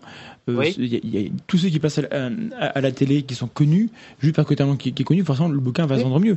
Mais ça, c'est déjà existant comme problème. Et, et voilà. Non, mais ce que je veux dire là-dessus, c'est que cette légitimité, elle est en carton. Euh, c'est-à-dire c'est une légitimité qui est purement euh, ouais, mais non, parce une que, convention et qui derrière a des conséquences concrètes. Je suis tout à fait d'accord avec toi. Et donc là, on a un petit groupe, les éditeurs, euh, qui est mené principalement par des industries culturelles avec des très très gros lobbies et qui détient l'accès à une espèce d'élite de, de, de, la littérature et qui le donne de, de manière complètement euh, arbitraire, c'est-à-dire qu'il le donne aussi bien à des, des, personnes qui ont un travail littéraire ou scientifique ou euh, une création qui est important, et qui le donne aussi bien à des, des biographies de Loana. Quoi. Mais tu as raison, mais le problème c'est qu'en France, euh, à la rentrée littéraire, on a plus de 700 bouquins. cette année, ça sera 800, ça, parce que ça, augmente tous les ans. Oui. Et les gens qui voient arriver cette vague énorme de bouquins qui, qui sont les tables, comment ils font, comment ils distinguent ce qui, ce qui, ce qui, ce qui vaut le coup et ce qui vaut pas le coup? On a déjà beaucoup trop. imaginons, imaginons que justement on, on, retire cette barrière entre guillemets de, des, des comités de lecture, etc., qui, qui permettent évidemment, maintenant, évidemment, de mettre en. C'est pas les éditeurs qui font ça. Arrête. C'est pas les éditeurs qui font ça. Bah, y a, y a des... Les comités de lecture et, et, qui trient le bon grain de livret. Arrête. Ce sont les libraires, ce sont les blogueurs, ce sont les journalistes. Oui, mais ça, c'est le boulot de. Et ce sont les bibliothécaires. Purée, j'allais les oublier. Pardon. C'est ce, ce sont, sont, ça qui font ce travail de modération. Attends, mais ça, c'est une fois que le bouquin est sorti. Il y a un, il y a un deuxième film, évidemment, bien sûr. Mais au départ, pour publier un un, bouquin, il y a aussi le filtre des, des, communautés de lecture qui vont. Bien, euh, le, mec qui n'est pas connu du tout, qui, qui, a aucun talent pour, pour s'exposer, mais qui écrit divinement bien. Pas qu'il il, est prof de, de, français ou de philo ou de, ou de technologie ou, que sais-je, ou il est garagiste. Euh, Sans le mythe du génie, là, donc oui, ok. Non, mais euh, il y a forcément des gens dans cette situation-là qui sont très très bons, dont, qui font des choses qui mériteraient d'être lues. Mm-hmm. sans, être génial, mais qui mériterait d'être lu largement autant qu'un euh, pas qu'un vendeur meçon ou, ou, des mecs comme ça qui sont euh, sur le devant de la scène pour des raisons qui ne tiennent pas uniquement à leur talent littéraire, mais qui, tiennent à mm-hmm. d'autres talents qu'ils ont ou à des, ou à des réseaux qu'ils ont ou à, ou, comment ils sont nés. Je ne dis pas que c'est le cas de ce monsieur-là, mais mm. voilà. le fait d'avoir cet adoubement entre guillemets de, de l'éditeur, mm-hmm je pense que c'est un vrai argument. Hein. Peut-être qu'il est, peut-être qu'il n'est pas valide par rapport au niveau C'est un argument, mais, mais voilà, je, je, finis. Voilà, euh, le fait d'avoir cet adoubement par un comité de lecture et un éditeur qui a pignon sur rue va donner, va dire aux gens, voyez, là, nous, on pense que ça, que ça vaut le coup et que ça mérite d'être lu et ça, pour une maison qui reçoit environ 10 bouquins par jour. Donc ils vont ils vont ils vont ils vont différencier le bon grain de livret, mettons, ils vont jeter plein de choses qui valent le coup, mais ils vont retenir celui-ci. Et lui, c'était quoi C'était quoi sa chance dans la vie d'être d'être reconnu par le public si, si, si ce n'était pas par ce biais-là. Le problème, c'est que je pense que le, le, le, souci par rapport au, à ce que tu dis, c'est que c'est une vision qui est extrêmement utopiste des choses et que c'est absolument pas comme ça que ça fonctionne. Le travail des éditeurs, c'est pas c'est pas de mettre en avant la qualité, c'est de mettre en avant ce qui va se vendre. Les deux ne sont pas toujours corrélés. Ils sont même, c'est triste à dire, très très peu corrélés dans le monde dans lequel on vit. Alors, si le système fonctionnait ainsi, ce serait formidable. Euh, si on avait euh, des comités de lecture dans le domaine de l'édition qui fonctionnent de la même manière que par exemple les comités de lecture dans la science, euh, dans laquelle ce qui est mis en avant, c'est des choses qui sont bonnes. Ne sois pas utopiste sur la science non plus, il y a plein de problèmes. Oui, c'est pas totalement le cas dans la science non plus, notamment à cause de Sévier. ça va de soi. N'empêche qu'on essaye d'éviter. Euh, tu, vois très bien pourquoi je donne cet exemple. voilà. oui. je, je, donne ce qu'il y a de mieux actuellement. Toujours est-il que ce qui est mis en avant, on s'en rend bien compte avec des Musso et des Lévis, c'est pas du tout ce qui est de qualité, c'est qui va, c'est ce qui va se vendre. Mais moi, je, serais totalement d'accord avec ce que tu dis si le système fonctionnait comme ça. Mais euh, juste parce que pour dire un mot aux éditeurs et aux gens qui peuvent nous écouter, euh, il y a aussi parmi les, parmi les grandes maisons des gens qui aiment leur métier qui sont pas là que pour faire, pour faire du chiffre. Oui, et, qui souvent souffrent. bien, sûr, mais et, et j'ai pas envie qu'on laisse entendre qu'ils sont tous pourris et tous vendus. Euh, c'est pas ce qu'on dit, mais ça pourrait être ce non, non, Non, mais c'est un système qui ne fonctionne eh pas, ben et les gens sont tous et toutes emprisonné euh, dans ce système, si tu veux. Euh, mais euh, non, non, clairement, c'est un système. Néanmoins, est-ce qu'on préfère quelques personnes qui ont l'accès à... Allô On t'a perdu Allô, allô Moi, je vous entends bien. Non, mais ça, ça, il y a eu un gros sifflement dans les, dans les, dans le oh. câble, très très méchant visiblement. Donc on, a eu très mal. Mais vas-y, continue. Voilà. Est-ce qu'on préfère que quelques personnes aient accès à ce système d'élitistes ou est-ce qu'on préfère à un moment donné que euh, cette modération. Pouillou, peux-tu te rapprocher de ton micro, s'il te plaît? Je me rapproche de mon micro. Je crois qu'on a un problème de son. Il s'est passé un truc là, c'est. Oui, on va. Pas ce qui se passe, mais eh bah... rien n'a été modifié de mon côté. Non, mais tu, tu, es un petit peu lointain maintenant. C'est la faute de notre câble, on va changer de câble. Ah, on a un câble qui a un problème. je te bah, débranche et je, te rebranche. C'est l'une des solutions. Je filme notre héros. Voilà, c'est un câble. Bon, alors pendant ce temps, euh, juste pour revenir sur ce que. J'ai branché le câble. D'accord, mais c'est pas grave. Alors le problème de se situer dans ton ordi ou la table de mixage. Bah oui, mais bon, c'est il fallait bien que ça merde encore plus. ah non non, vas-y, euh, pardon, c'est peut-être ma faute. Vas-y, tu parles, Pouillou. Oui, je parle. C'est parfait. Est-ce que vous m'entendez le câble. C'est parfait. C'était bel et bien le câble. Parfait. Euh, Désolé donc, ouais, pour cette interruption. Est-ce qu'on choisit qu'une élite, euh, que seule une élite donne cet accès, ou est-ce qu'on choisit à un moment donné, d'une part, de, de, ne pas dire arrêtez de créer, il y a trop de création, mhm. voilà, euh, parce qu'en effet, il y a de la création qui n'est pas mûre, qui n'est pas prête. Mais le fait que de, de, de la présenter et elle trouvera le public qu'elle trouvera, ça permet aussi euh, bah, d'avoir des retours et d'avancer et de mûrir sa prochaine création. Euh, c'est aussi quelque chose d'intéressant. Et euh, est-ce que euh, à un moment donné, euh, on ne pense pas que on peut aussi essayer de trouver d'autres manières de modérer et de donner accès à ces choses-là. Et moi, pour moi, c'est ça que je te disais, c'est le rôle, en effet, des blogueurs, des bibliothécaires, des libraires qui font une espèce de tri et qui vont donner leurs avis euh, là-dessus des booktubers et des booktubers. mais ils ont un rôle aussi à faire. Euh, le, travail des artistes en tant que, en tant que tel aussi, je, pense qu'il faudrait, et ça a, été, ça a été le cas pendant, pendant pas mal de temps, mais ce serait bien si les artistes reprenaient aussi leur rôle de remise en avant des autres artistes. Ah oui, tout à fait. Parce que les artistes, je veux dire, qui connaît mieux euh, un domaine que ceux qui le pratiquent eux-mêmes? Et je veux dire, si, si, j'entends qu'un qu'un auteur que j'admire mm. conseille euh, la lecture d'un autre auteur, je, vais lui faire confiance et je vais me dire, ok, très bien. Si, lui, il l'estime, et que j'estime son avis, je me dis que ça peut être bien.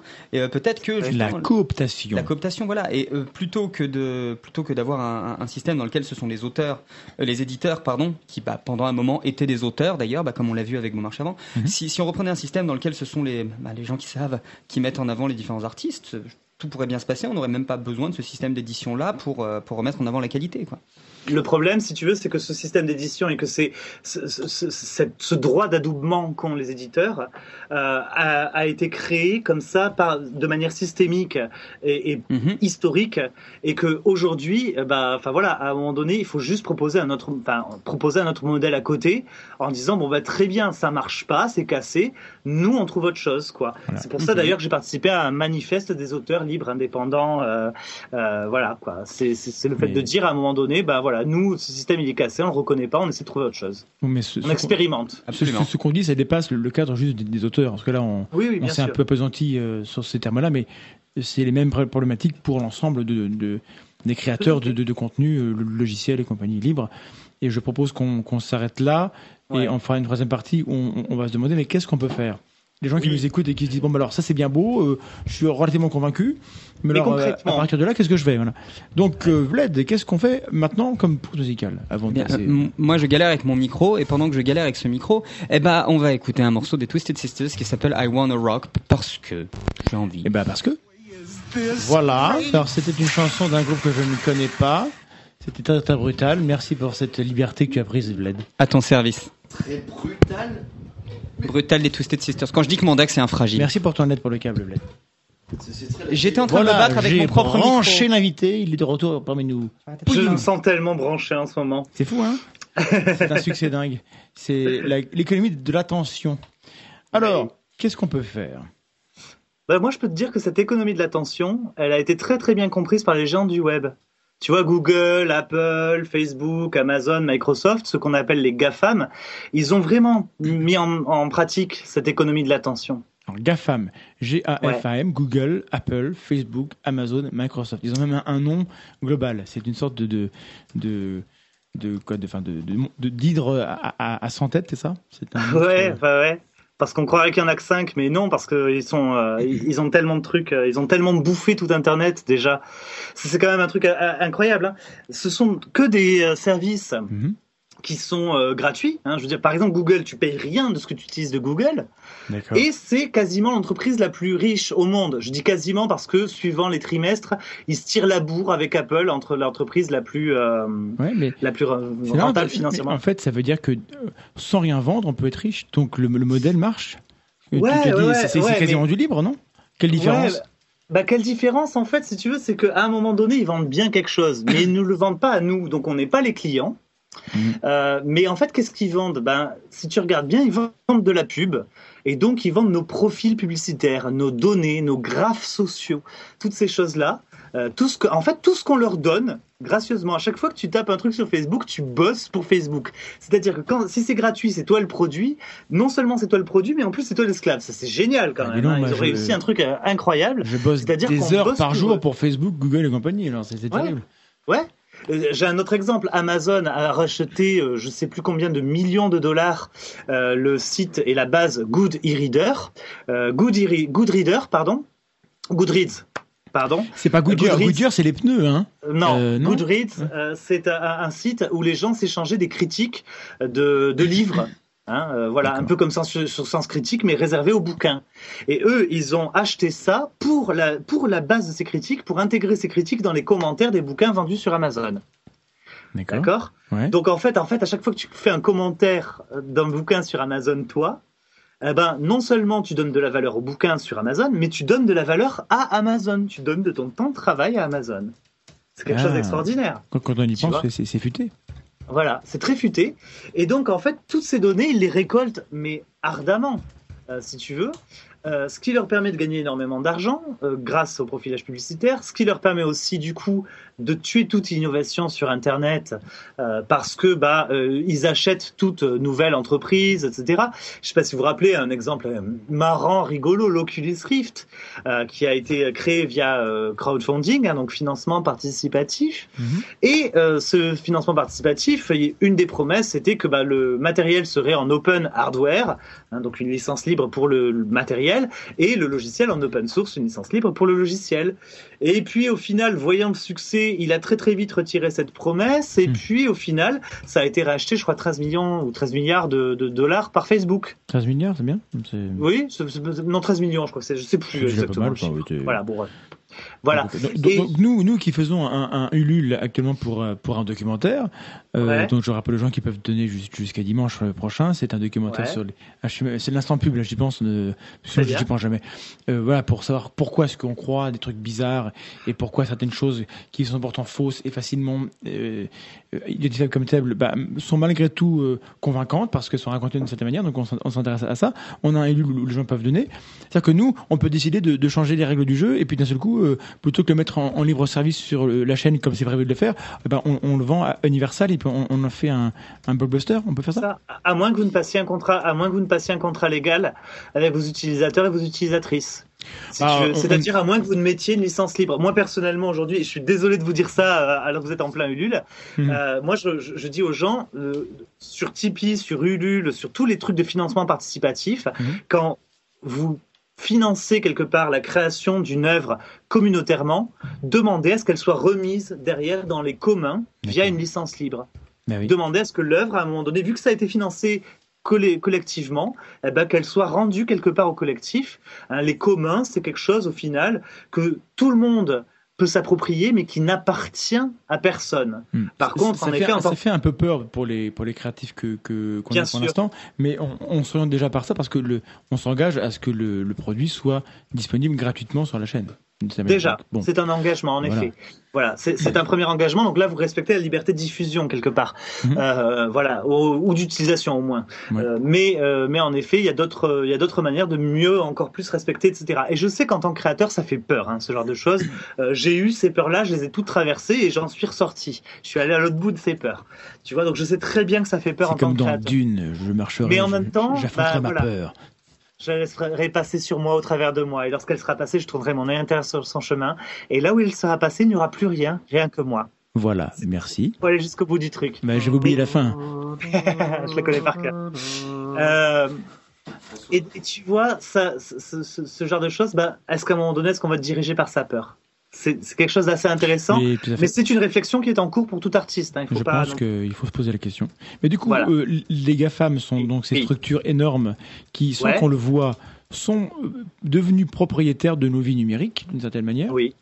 Et alors, si on se dit que c'est pas normal parce que du coup, ça fait courir de gros risques, parce que euh, du jour au lendemain, si on a un, système politique qui change les règles du jeu, et eh ben, ces données-là peuvent devenir des armes pour contrôler le public les gens et nous. Et, Elles le sont déjà. Déjà. Bah, dans certains pays, euh, en tout cas, c'est clair.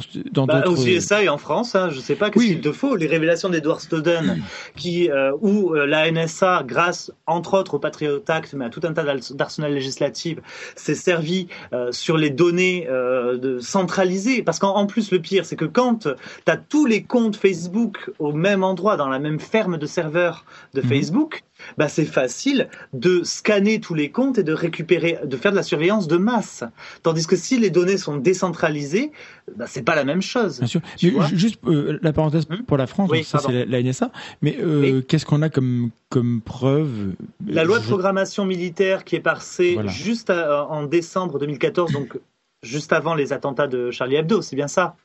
Euh, voilà. Et juste après les attentats de Charlie Hebdo, ils ont rajouté encore plus à l'arsenal militaire grâce à la loi renseignement mhm. hein, de, de, Manuel Valls et euh, Cazeneuve, euh, qui euh, notamment va intimer des boîtes noires, va intimer, va, donner plus de droits, plus d'obligations des hébergeurs de contenu auprès de, de l'État français, va donner, enfin tout un tas de, de, de choses. Enfin voilà. Aujourd'hui, il y a des sites qui sont inaccessibles en France parce qu'ils sont susceptibles d'apologie du terrorisme. Donc voilà, là il y a un droit de censure. Il y a un, vrai amputement des libertés qui. C'est ça. Et, quand on entend, quand on entend un, ancien président dire que lorsqu'on visite un site euh, djihadiste, c'est qu'on est djihadiste. Il y a bien un problème dans la simple compréhension intellectuelle de ce qui se passe. C'est-à-dire, attention, je suis contre l'apologie du terrorisme, mais moi je suis contre l'apologie du terrorisme et j'entends que la justice de mon pays déclare qu'il s'agisse d'une apologie du terrorisme. Je veux pas que ce soit un simple euh, une simple personne de l'administration, un policier assermenté, etc., mmh. qui le fasse. Là, on a, euh, il faut juste une séparation de l'exécutif et du judiciaire. Moi, je demande juste respecter, le respect de notre constitution, quoi, tu vois. Il y a une sorte de totalitarisme ou rampant. Bah, de tout exécutif. Voilà, dans la manière, dans, ces, dans cette. Mais alors, du coup, une fois qu'on a, a, dit ça et, qu'on voit les risques de, de, ces grandes structures que nous consommons tous, et, donc nous sommes tous partie prenante. Moi, donc moi aussi. Voilà, enfin, euh, tout à, différents, à différentes échelles. Mais euh, moi, je sais que je suis complètement dedans, même euh, à mon corps défendant. Mais qu'est-ce qu'on a comme alternative? Parce que moi, moi, je veux bien faire un effort. Mais un, peu comme pour les, pour les véganes et les, végés, il y a des gens qui, qui sont d'accord pour dire oui, il faut faire un effort. Arrête avec cet exemple. C'est un bon exemple. Dans, la théorie, il faut, dans la théorie, il faut trois choses logiciel libre, chiffrement et services décentralisés. Alors expliquons tout ça. On en a parlé. Le chiffrement, c'est quand les données que l'on transmet sont chiffrés euh, et donc, eh bien, il faut avoir la clé pour pouvoir les déchiffrer. C'est comme un code secret, tu sais, quand tu remplaces A par 1, B par 2, etc. Euh, voilà, elles sont chiffrées. Euh, et il faut avoir la, clé de déchiffrement. Et pourquoi il faut faire ça? Alors, en fait, quand on a ces trois choses-là et données décentralisées, c'est par exemple utiliser un Facebook où euh, il y a plusieurs endroits où on peut s'inscrire, où tous ces endroits communiquent entre eux, des espèces de nœuds, des pods qui communiquent entre eux, mais où les données sont séparées en plusieurs endroits, mhm. comme le réseau social Diaspora, par exemple. Euh, voilà. Et quand on utilise ces trois choses-là, eh bien là, la surveillance devient beaucoup plus complexe, beaucoup plus coûteuse. Et donc, on ne surveillera que lorsque c'est vraiment nécessaire, par exemple sur des décisions judiciaires. Mais il y, a des gens qui, qui pourraient. Enfin, tu as fini Pardon, je te coupe, mais. Non, vas-y, vas-y, je t'en prie. Parce que tu parles du, du, du, chiffrage et tu sais bien que la, l'argument tout trouvé en face, c'est de dire si vous n'avez rien à cacher, ne cachez rien. Et que si vous commencez à, à utiliser du, chiffrement, mais vous vous rendez compte, les pédophiles vont en profiter, ils vont être cachés dans, dans la masse et, et, les terroristes, c'est pareil. Enfin, voyons, me, me, oui, Michu, si vous ne faites pas un effort, voilà, si vous faites pas, un, un, effort pour, pour être surveillé proprement, et eh ben, euh, vous, vous, vous, êtes du côté de ceux qui sont contre le, les libertés etc. Vous êtes avec les méchants. En gros, vous êtes tous avec tous contre nous. C'est quel, quel, président états-unien? Je sens que c'est un des pères fondateurs des États-Unis qui a dit. Euh, Franklin ben qui a dit euh, un pays qui troque euh, sa liberté contre sa sécurité ne mérite ni l'un ni l'autre. Et finit par perdre les deux. Exactement. C'est la fin de la. Merci beaucoup d'avoir fini parce que j'avais oublié la fin. elle est extrêmement importante. On est bien d'accord. C'est la euh, réplique à d'une. Si, tu, si tu n'as rien à cacher, moi je te propose deux choses. Tu me files ton code de carte bleue, tu m'invites chez toi, notamment quand tu seras au chiotte. Ne t'inquiète pas, j'ai une caméra et ça ne sortira pas des internets. ne ferme pas la chiotte, la porte quand tu vas au chiotte. en fait, on a tous besoin de ce qu'on appelle la sphère privée et la vie privée. C'est un droit fondamental qui qui euh, permet la liberté d'expression, qui permet la liberté de libre pensée, qui permet mhm. tout un tas de choses comme ça. Les études sociologiques prouvent que les personnes ayant conscience d'être surveillées changent leur dire et leur, euh, et leur comportement sur les réseaux sociaux. Euh, les, études prouvent que Google, en modifiant euh, l'ordre de ses résultats, peut faire élire tel ou tel président. Il y a des études scientifiques là. Je, voilà, c'est pas moi qui. C'est des choses dont, qui se passent sans qu'on en ait conscience. Exactement. Euh, donc voilà, donc même si toi tu dis non, mais moi mon comportement ne changera pas, c'est pas toi qui décide. On est, on est dans hors de ta conscience. C'est comme la pub. On, est tous à, se dire la pub n'a pas d'effet sur moi, et malgré tout la pub a un, effet général. Donc forcément, on, est dans, le groupe euh, général aussi, quoi. Évidemment. Donc voilà, donc clairement, euh, voilà, il, il, va sur le site riennacacher.fr, tu verras, il y a tout un tas de réponses à cet argument du fameux je n'ai rien à cacher. Euh, en fait, j'espère pour toi que tu as des choses à cacher, sinon fondamentalement, bah, tu n'as peut-être peut-être pas de personnalité, quoi, en fait. Très gentil il y a quelque chose de non mais c'est la réalité quoi tu vois forcément on a des choses à cacher ou des choses que l'on souhaite réserver à certains groupes et pas à d'autres et puis de toute façon euh, voilà euh, euh, à, partir, à, partir, de l'instant où on, on, accepte d'être amputé d'une liberté, où est-ce qu'on est qu'on arrête? Comment on décide qu'on arrête? Bah, y a pas, c'est soit c'est un principe, on dit qu'on n'accepte pas, mhm. soit on accepte et dans ce cas-là, on ne sait plus comment comment arrêter. C'est le problème. Il y a un, bruit bizarre, il y a un, fantôme dans, la matrice. Il y a un, rire cadavérique qui, qui, a été émis euh, autour de nous. C'est très très bizarre ce qui se passe. Je crois que nous sommes observés par la NSA. Et donc, alors, tu as parlé de. Voilà, de solutions vachement plus pratiques. Les parce Frama. Que Framasoft, euh, bah, c'est justement ça qu'on souhaite proposer. Euh, plus d'accès au libre, mais vraiment pour monsieur, madame, tout le monde. À l'origine, nous, on fait pas de logiciels libres, mais on va essayer de les proposer vers les gens, euh, que ce soit en les traduisant, les adaptant, les rendant plus jolis, etc., ou en faisant des tutoriels. Et notamment, là, on a sorti une campagne qui s'appelle Dégooglisons Internet depuis octobre 2014, où sur trois ans, on va proposer 30 services alternatifs à ceux de Google, Apple, Facebook, Amazon, Microsoft, les GAFAM. Donc les, gens pourront continuer à, euh, à avoir les services qu'ils veulent euh, avoir en ligne, mais ils sauront que là, c'est fait dans un cadre éthique différent. Exactement. Ce mm. sont des services libres, donc basés sur des logiciels libres, éthiques. Vous lisez nos conditions générales d'utilisation et notre charte, nos conditions générales d'utilisation, qui sont faciles à lire. Il y a une version courte ah, qui fait moins d'une page web. Voilà. Donc on peut lire avant de signer. Exactement, on peut dire avant de signer.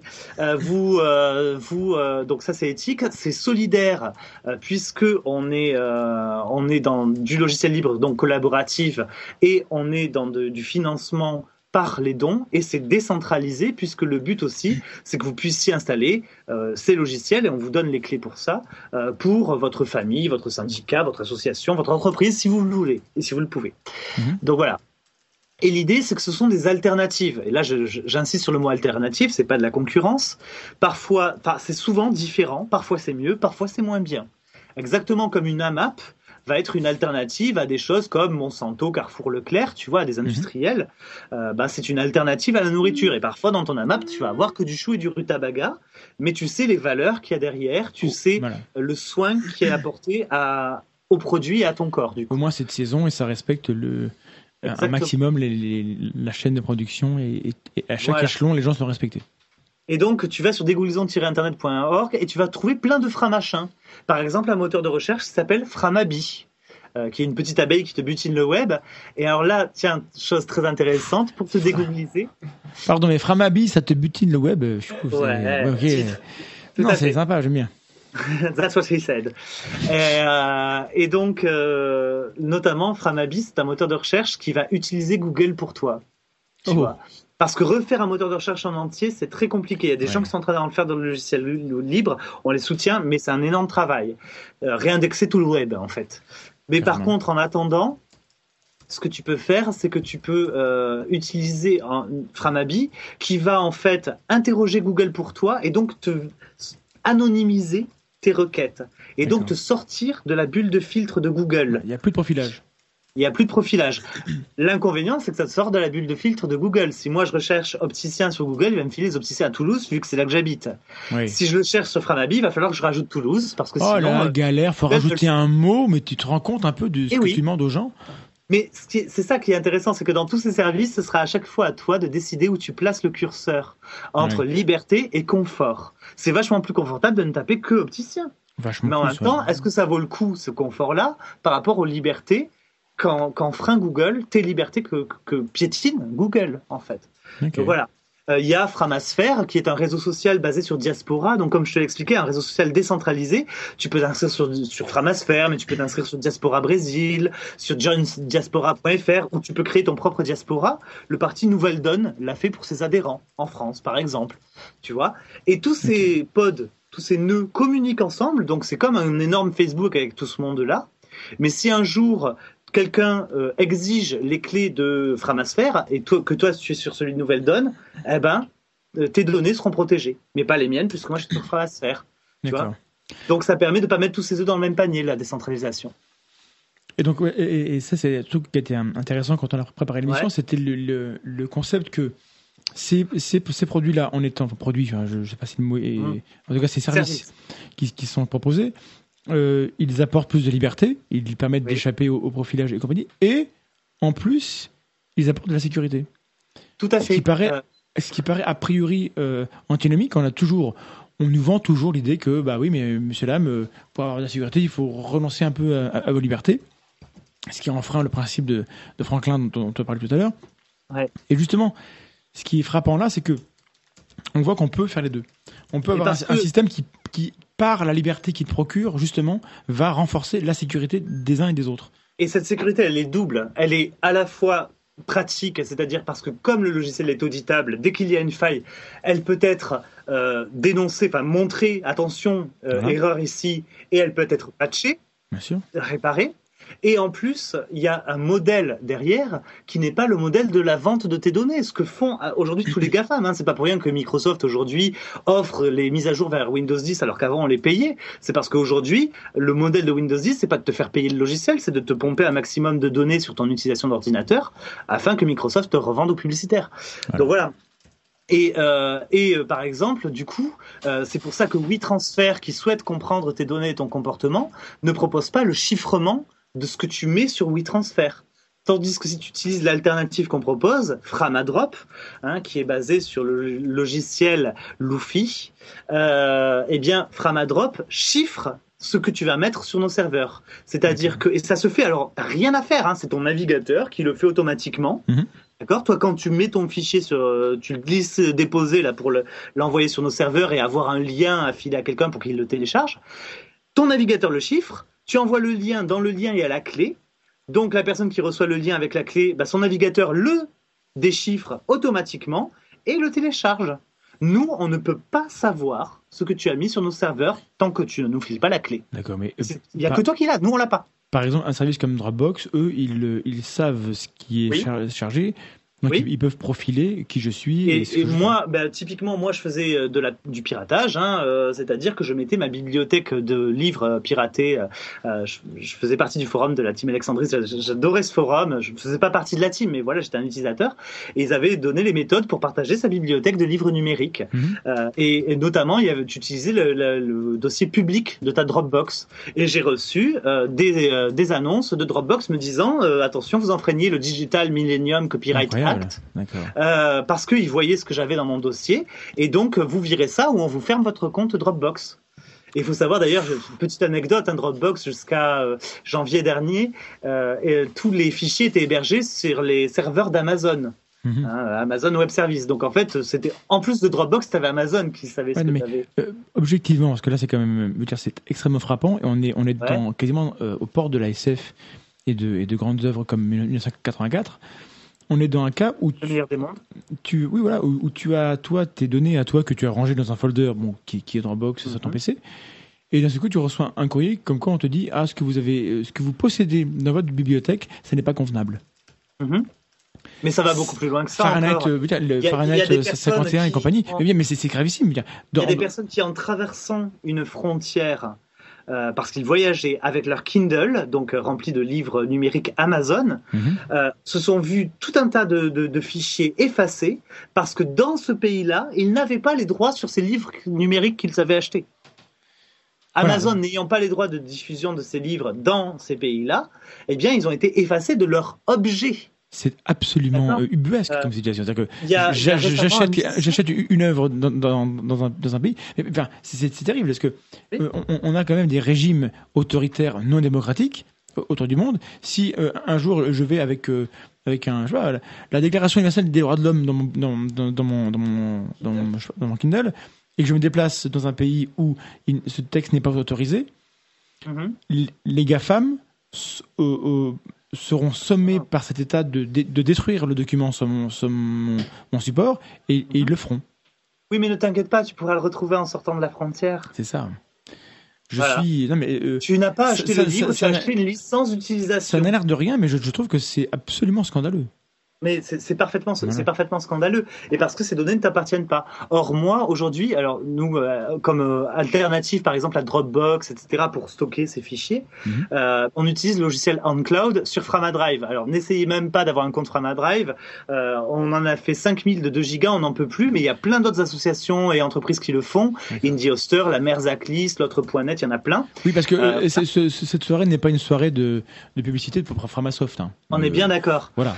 voilà Voilà. Et de toute façon, nous, on veut pas dégoogliser Internet pour Framasoftiser. Ça, ce serait nul et, euh, et contre-productif. T'as pas, envie d'être milliardaire, toi? Macron a dit que tout le monde devait vouloir l'être, mais la loi. Non, hein. non, seulement on ne peut pas, parce que le budget annuel de Framasoft, c'est 2,27 secondes du chiffre d'affaires annuel de Google. Donc voilà, euh, toutes les 2,27 secondes, Google a les moyens d'un Framasoft annuellement. Bah, voilà, juste pour euh, donner un truc. Et en plus, on ne veut pas euh, lors, du dernier, euh, lors de la dernière AG de Framasoft, il a été acté que l'association avait grossi ces derniers temps à la hauteur de ce que demandaient les projets qu'elle défend et qu'elle ne souhaitait pas grossir plus cette année. Tout de suite de la grossophobie, bravo. non, c'est surtout de la croissance modérée volontairement. D'accord. Voilà. Tu vois, durable. C'est une volonté euh, parce que Framasoft, on veut rester aussi une bande de potes. Hein, à l'origine, c'est vraiment ça. On est une petite asso. Mhm. Il y a quelque chose de très très très humain et chaleureux dedans, et que on pense que le meilleur moyen, c'est de, pas, de ne pas créer un nouveau géant, mais plutôt d'essaimer. On est en train de monter un collectif d'hébergeurs alternatifs, transparents, ouverts, neutres et solidaires. Alors, juste on l'initie. Après, c'est le collectif qui prendra ses décisions. Hein, je ne sais pas si tu as entendu ce que je viens de dire. Collectif d'hébergeurs euh, alternatifs, transparents, ouverts, neutres et solidaires. Oui, c'est la prophétie des chatons ce sont les chatons. Voilà. voilà. Ça, s'appellera les chatons. Voilà, euh, parce qu'on pense que les chatons vont sauver Internet, forcément. C'est la prophétie des chatons, c'est une blague. Euh, mais du coup, vu, vu l'heure qu'il est, je pense qu'il euh, faut qu'on conclue. Et donc, typiquement, les gens qui se disent, ok, c'est super, youpi, je suis convaincu, Puyou, président. Qu'est-ce que je fais moi, à mon échelle Quelles sont les trois choses que les gens doivent peuvent essayer pour faire que les choses changent? Trois choses. Sur ton ordinateur, les logiciels qui sont installés sur ton ordinateur, tu regardes s'il n'y a pas des alternatives libres qui existent à ces logiciels et si au final tu pourrais pas les utiliser. Hmm. LibreOffice pour toute la suite Microsoft Office, hmm. Firefox pour tout ce qui est navigation internet, euh, Firefox ou Chromium aussi, ça existe ah, aussi. Chromium, euh, Iceweasel, euh, qui est la base libre de Chrome de Google Chrome. Euh, voilà, tu VLC pour tout ce qui est lecture de fichiers audio et hmm. vidéo. Euh, GIMP pour tout ce qui est retouche d'image euh, numérique, et Inkscape pour tout ce qui est euh, allez, Adobe Illustrator, on va dire. voilà, il y, en a plein. Voilà. Tu peux même aller sur framastart.org, il y a une sélection de 50 logiciels. Ou si tu veux les installer sur Windows, on a un installateur automatique, ça s'appelle framapack.org. Voilà. je, On t'aide. Il n'y a pas de souci, on t'aide pour que tu fasses ça. Première chose, vérifie les logiciels libres. Deuxième chose, prends conscience de tout ce qui se passe sur tes utilisations euh, Internet euh, et modifie ton comportement en fonction. Gmail et tout et Outlook.com et tous les emails en ligne, ce ne sont pas des lettres, ce sont des cartes postales. Toute la chaîne de distribution du message d'une personne à une autre peut voir ce que tu écris. C'est même écrit dans les conditions générales d'utilisation que Gmail scanne tes emails pour des raisons de pub. C'est écrit. C'est écrit. C'est écrit. Non, pas très bien. Donc euh, voilà. Donc donc change ton comportement en fonction. Même ceux qui n'ont rien à cacher, euh, parce qu'on ne sait jamais ce qui peut se passer dans, dans, l'histoire de, de, notre pays qui est magnifique, mais qui peut avoir des, des hauts et des bas et on ne sait pas où ça va. Euh, prenons l'habitude et ayons dans notre culture de faire attention à ce qu'on fait. C'est ça. Exactement. Typiquement, j'étais à, j'étais à, Nuit debout euh, euh, à Paris le week-end dernier euh, et j'ai pris la parole justement pour défendre le logiciel libre. Et une astuce que je leur ai donnée, c'est surtout quand vous organisez des trucs, ne vous contactez pas par Twitter, par Gmail, par, par SMS. Mhm. Contactez-vous avec l'application Signal. Hein, qui est recommandée par l'EFF, l'Electronic Frontier Foundation. Donc ça, c'est une valeur sûre dans le logiciel libre. et Signal qui va chiffrer vos SMS euh, entre deux utilisateurs de Signal. Voilà. Donc là, ce sera quand même vachement plus sécurisé pour vous organiser sur vos actions. Ok. Bon. Après, pour vous annoncer ce que vous allez faire, retrouvez-nous ici bah, et faire votre pub, allez-y, utilisez Twitter, Facebook si vous voulez. Pas de souci. Autant que ça serve un peu. Hein. Voilà. Euh, donc voilà. Donc ça, c'est ça. Essayez essayez des alternatives à ces logiciels voilà, là encore une fois, dégooglisons-internet.org. Mhm. Il y a une liste des alternatives. Donc nous, les alternatives qu'on propose déjà, mais il y a aussi d'autres personnes qui proposent d'autres alternatives. Et il y a un onglet sur ce site, liste des alternatives, qui est là pour ça, pour vous euh, aider à, découvrir des, alternatives.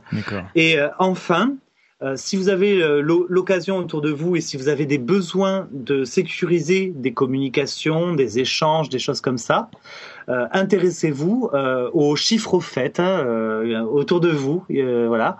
dans aux chiffres fêtes. C'est des fêtes de chiffrement et on va te dire voilà quels sont tes besoins. Ben moi je te conseille d'utiliser telle chose, d'utiliser telle petite application en plus de ton email pour chiffrer tes emails avec les personnes avec qui tu veux les chiffrer pour que ce soit sécurisé, etc. D'accord.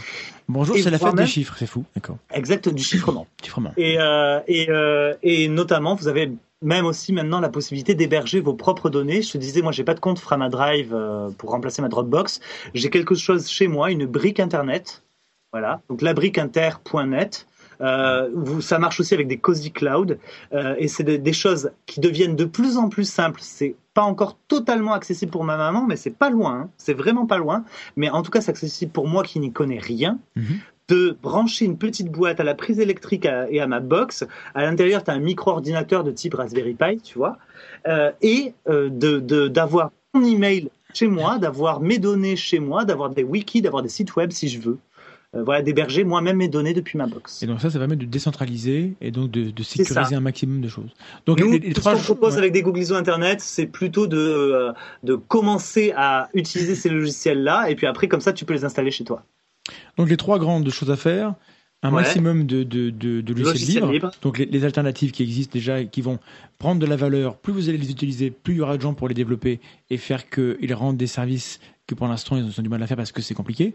Un maximum de chiffrement pour, pour, pour votre sécurité à vous et pour faire en, sorte que vous ne soyez plus une, une ressource ou un cheptel, un produit euh, des machins. Et euh, utiliser des, services, de, enfin, euh, mettre en place. Décentraliser vos données. Voilà, héberger vos, vos, données vous-même, ou en tout cas utiliser des, services de, pour décentraliser. Et ça, ça, ça, ça pourra contrer un peu cette hégémonie qui existe pour l'instant. Et qui, si en soi, a priori, c'est pas un mal, on ne sait pas où ça peut aller. C'est les conséquences en fait, Tout simplement, c'est prendre conscience que lorsque l'on confie ces données, on fait confiance à quelqu'un Est-ce que vous faites confiance à une personne qui ne vous considère à une entreprise pardon qui ne vous considère pas comme un client, mais comme un produit et un travailleur esclave? Ou est-ce qu'à un moment donné, vous n'allez pas vous tourner vers d'autres types de confiance, notamment des confiances collaboratives, euh, voilà, comme des, des, entreprises du logiciel libre, des associations, etc., etc. Donc, ayez confiance dans la liberté, mesdames et messieurs. Tout simplement. Euh, Vlad, as-tu un mot euh, des remarques qui étaient sur le chat? Est-ce que là on va, on va, on va conclure? Le chat, le chat a fermé. Et en fait, dans la mesure où c'était extrêmement difficile de suivre l'émission, euh, les gens n'ont pas beaucoup réagi et ils ont tous dit qu'ils reverraient l'émission en replay.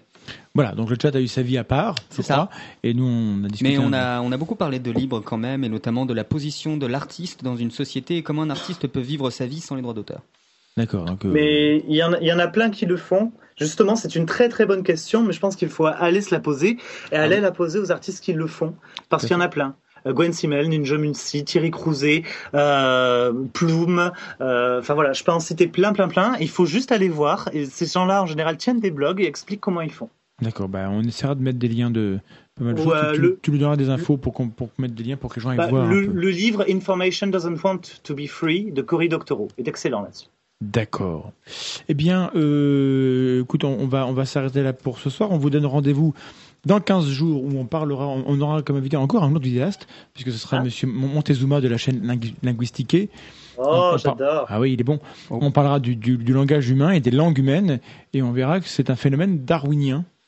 Et donc c'est ah. passionnant de voir que c'est un phénomène naturel où personne n'a décidé que ça c'était un stylo, mais que ça s'est fait tout seul. J'ai sûrement embêté les gens en parlant de musique et de langage du coup pendant voilà, live. Ça Désolé. ça va être fort intéressant euh, dans un registre très différent.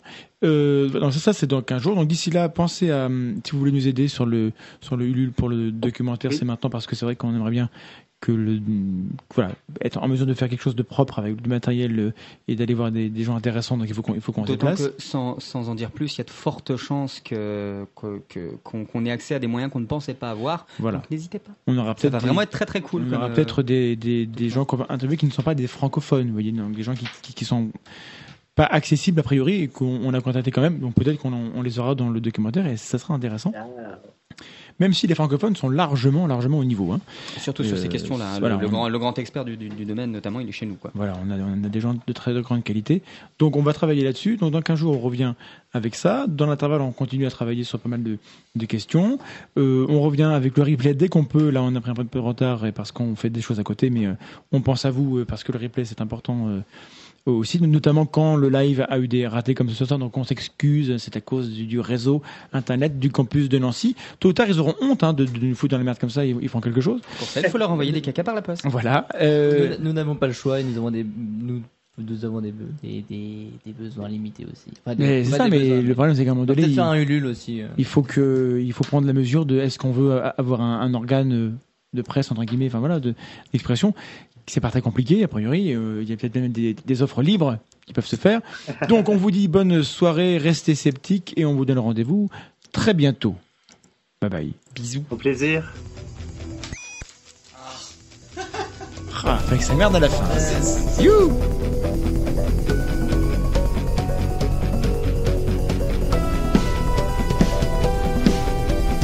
La tronche en live, l'émission de l'esprit critique en direct sur Radio Campus Lorraine, avec Vlad Tapas et Assermandax.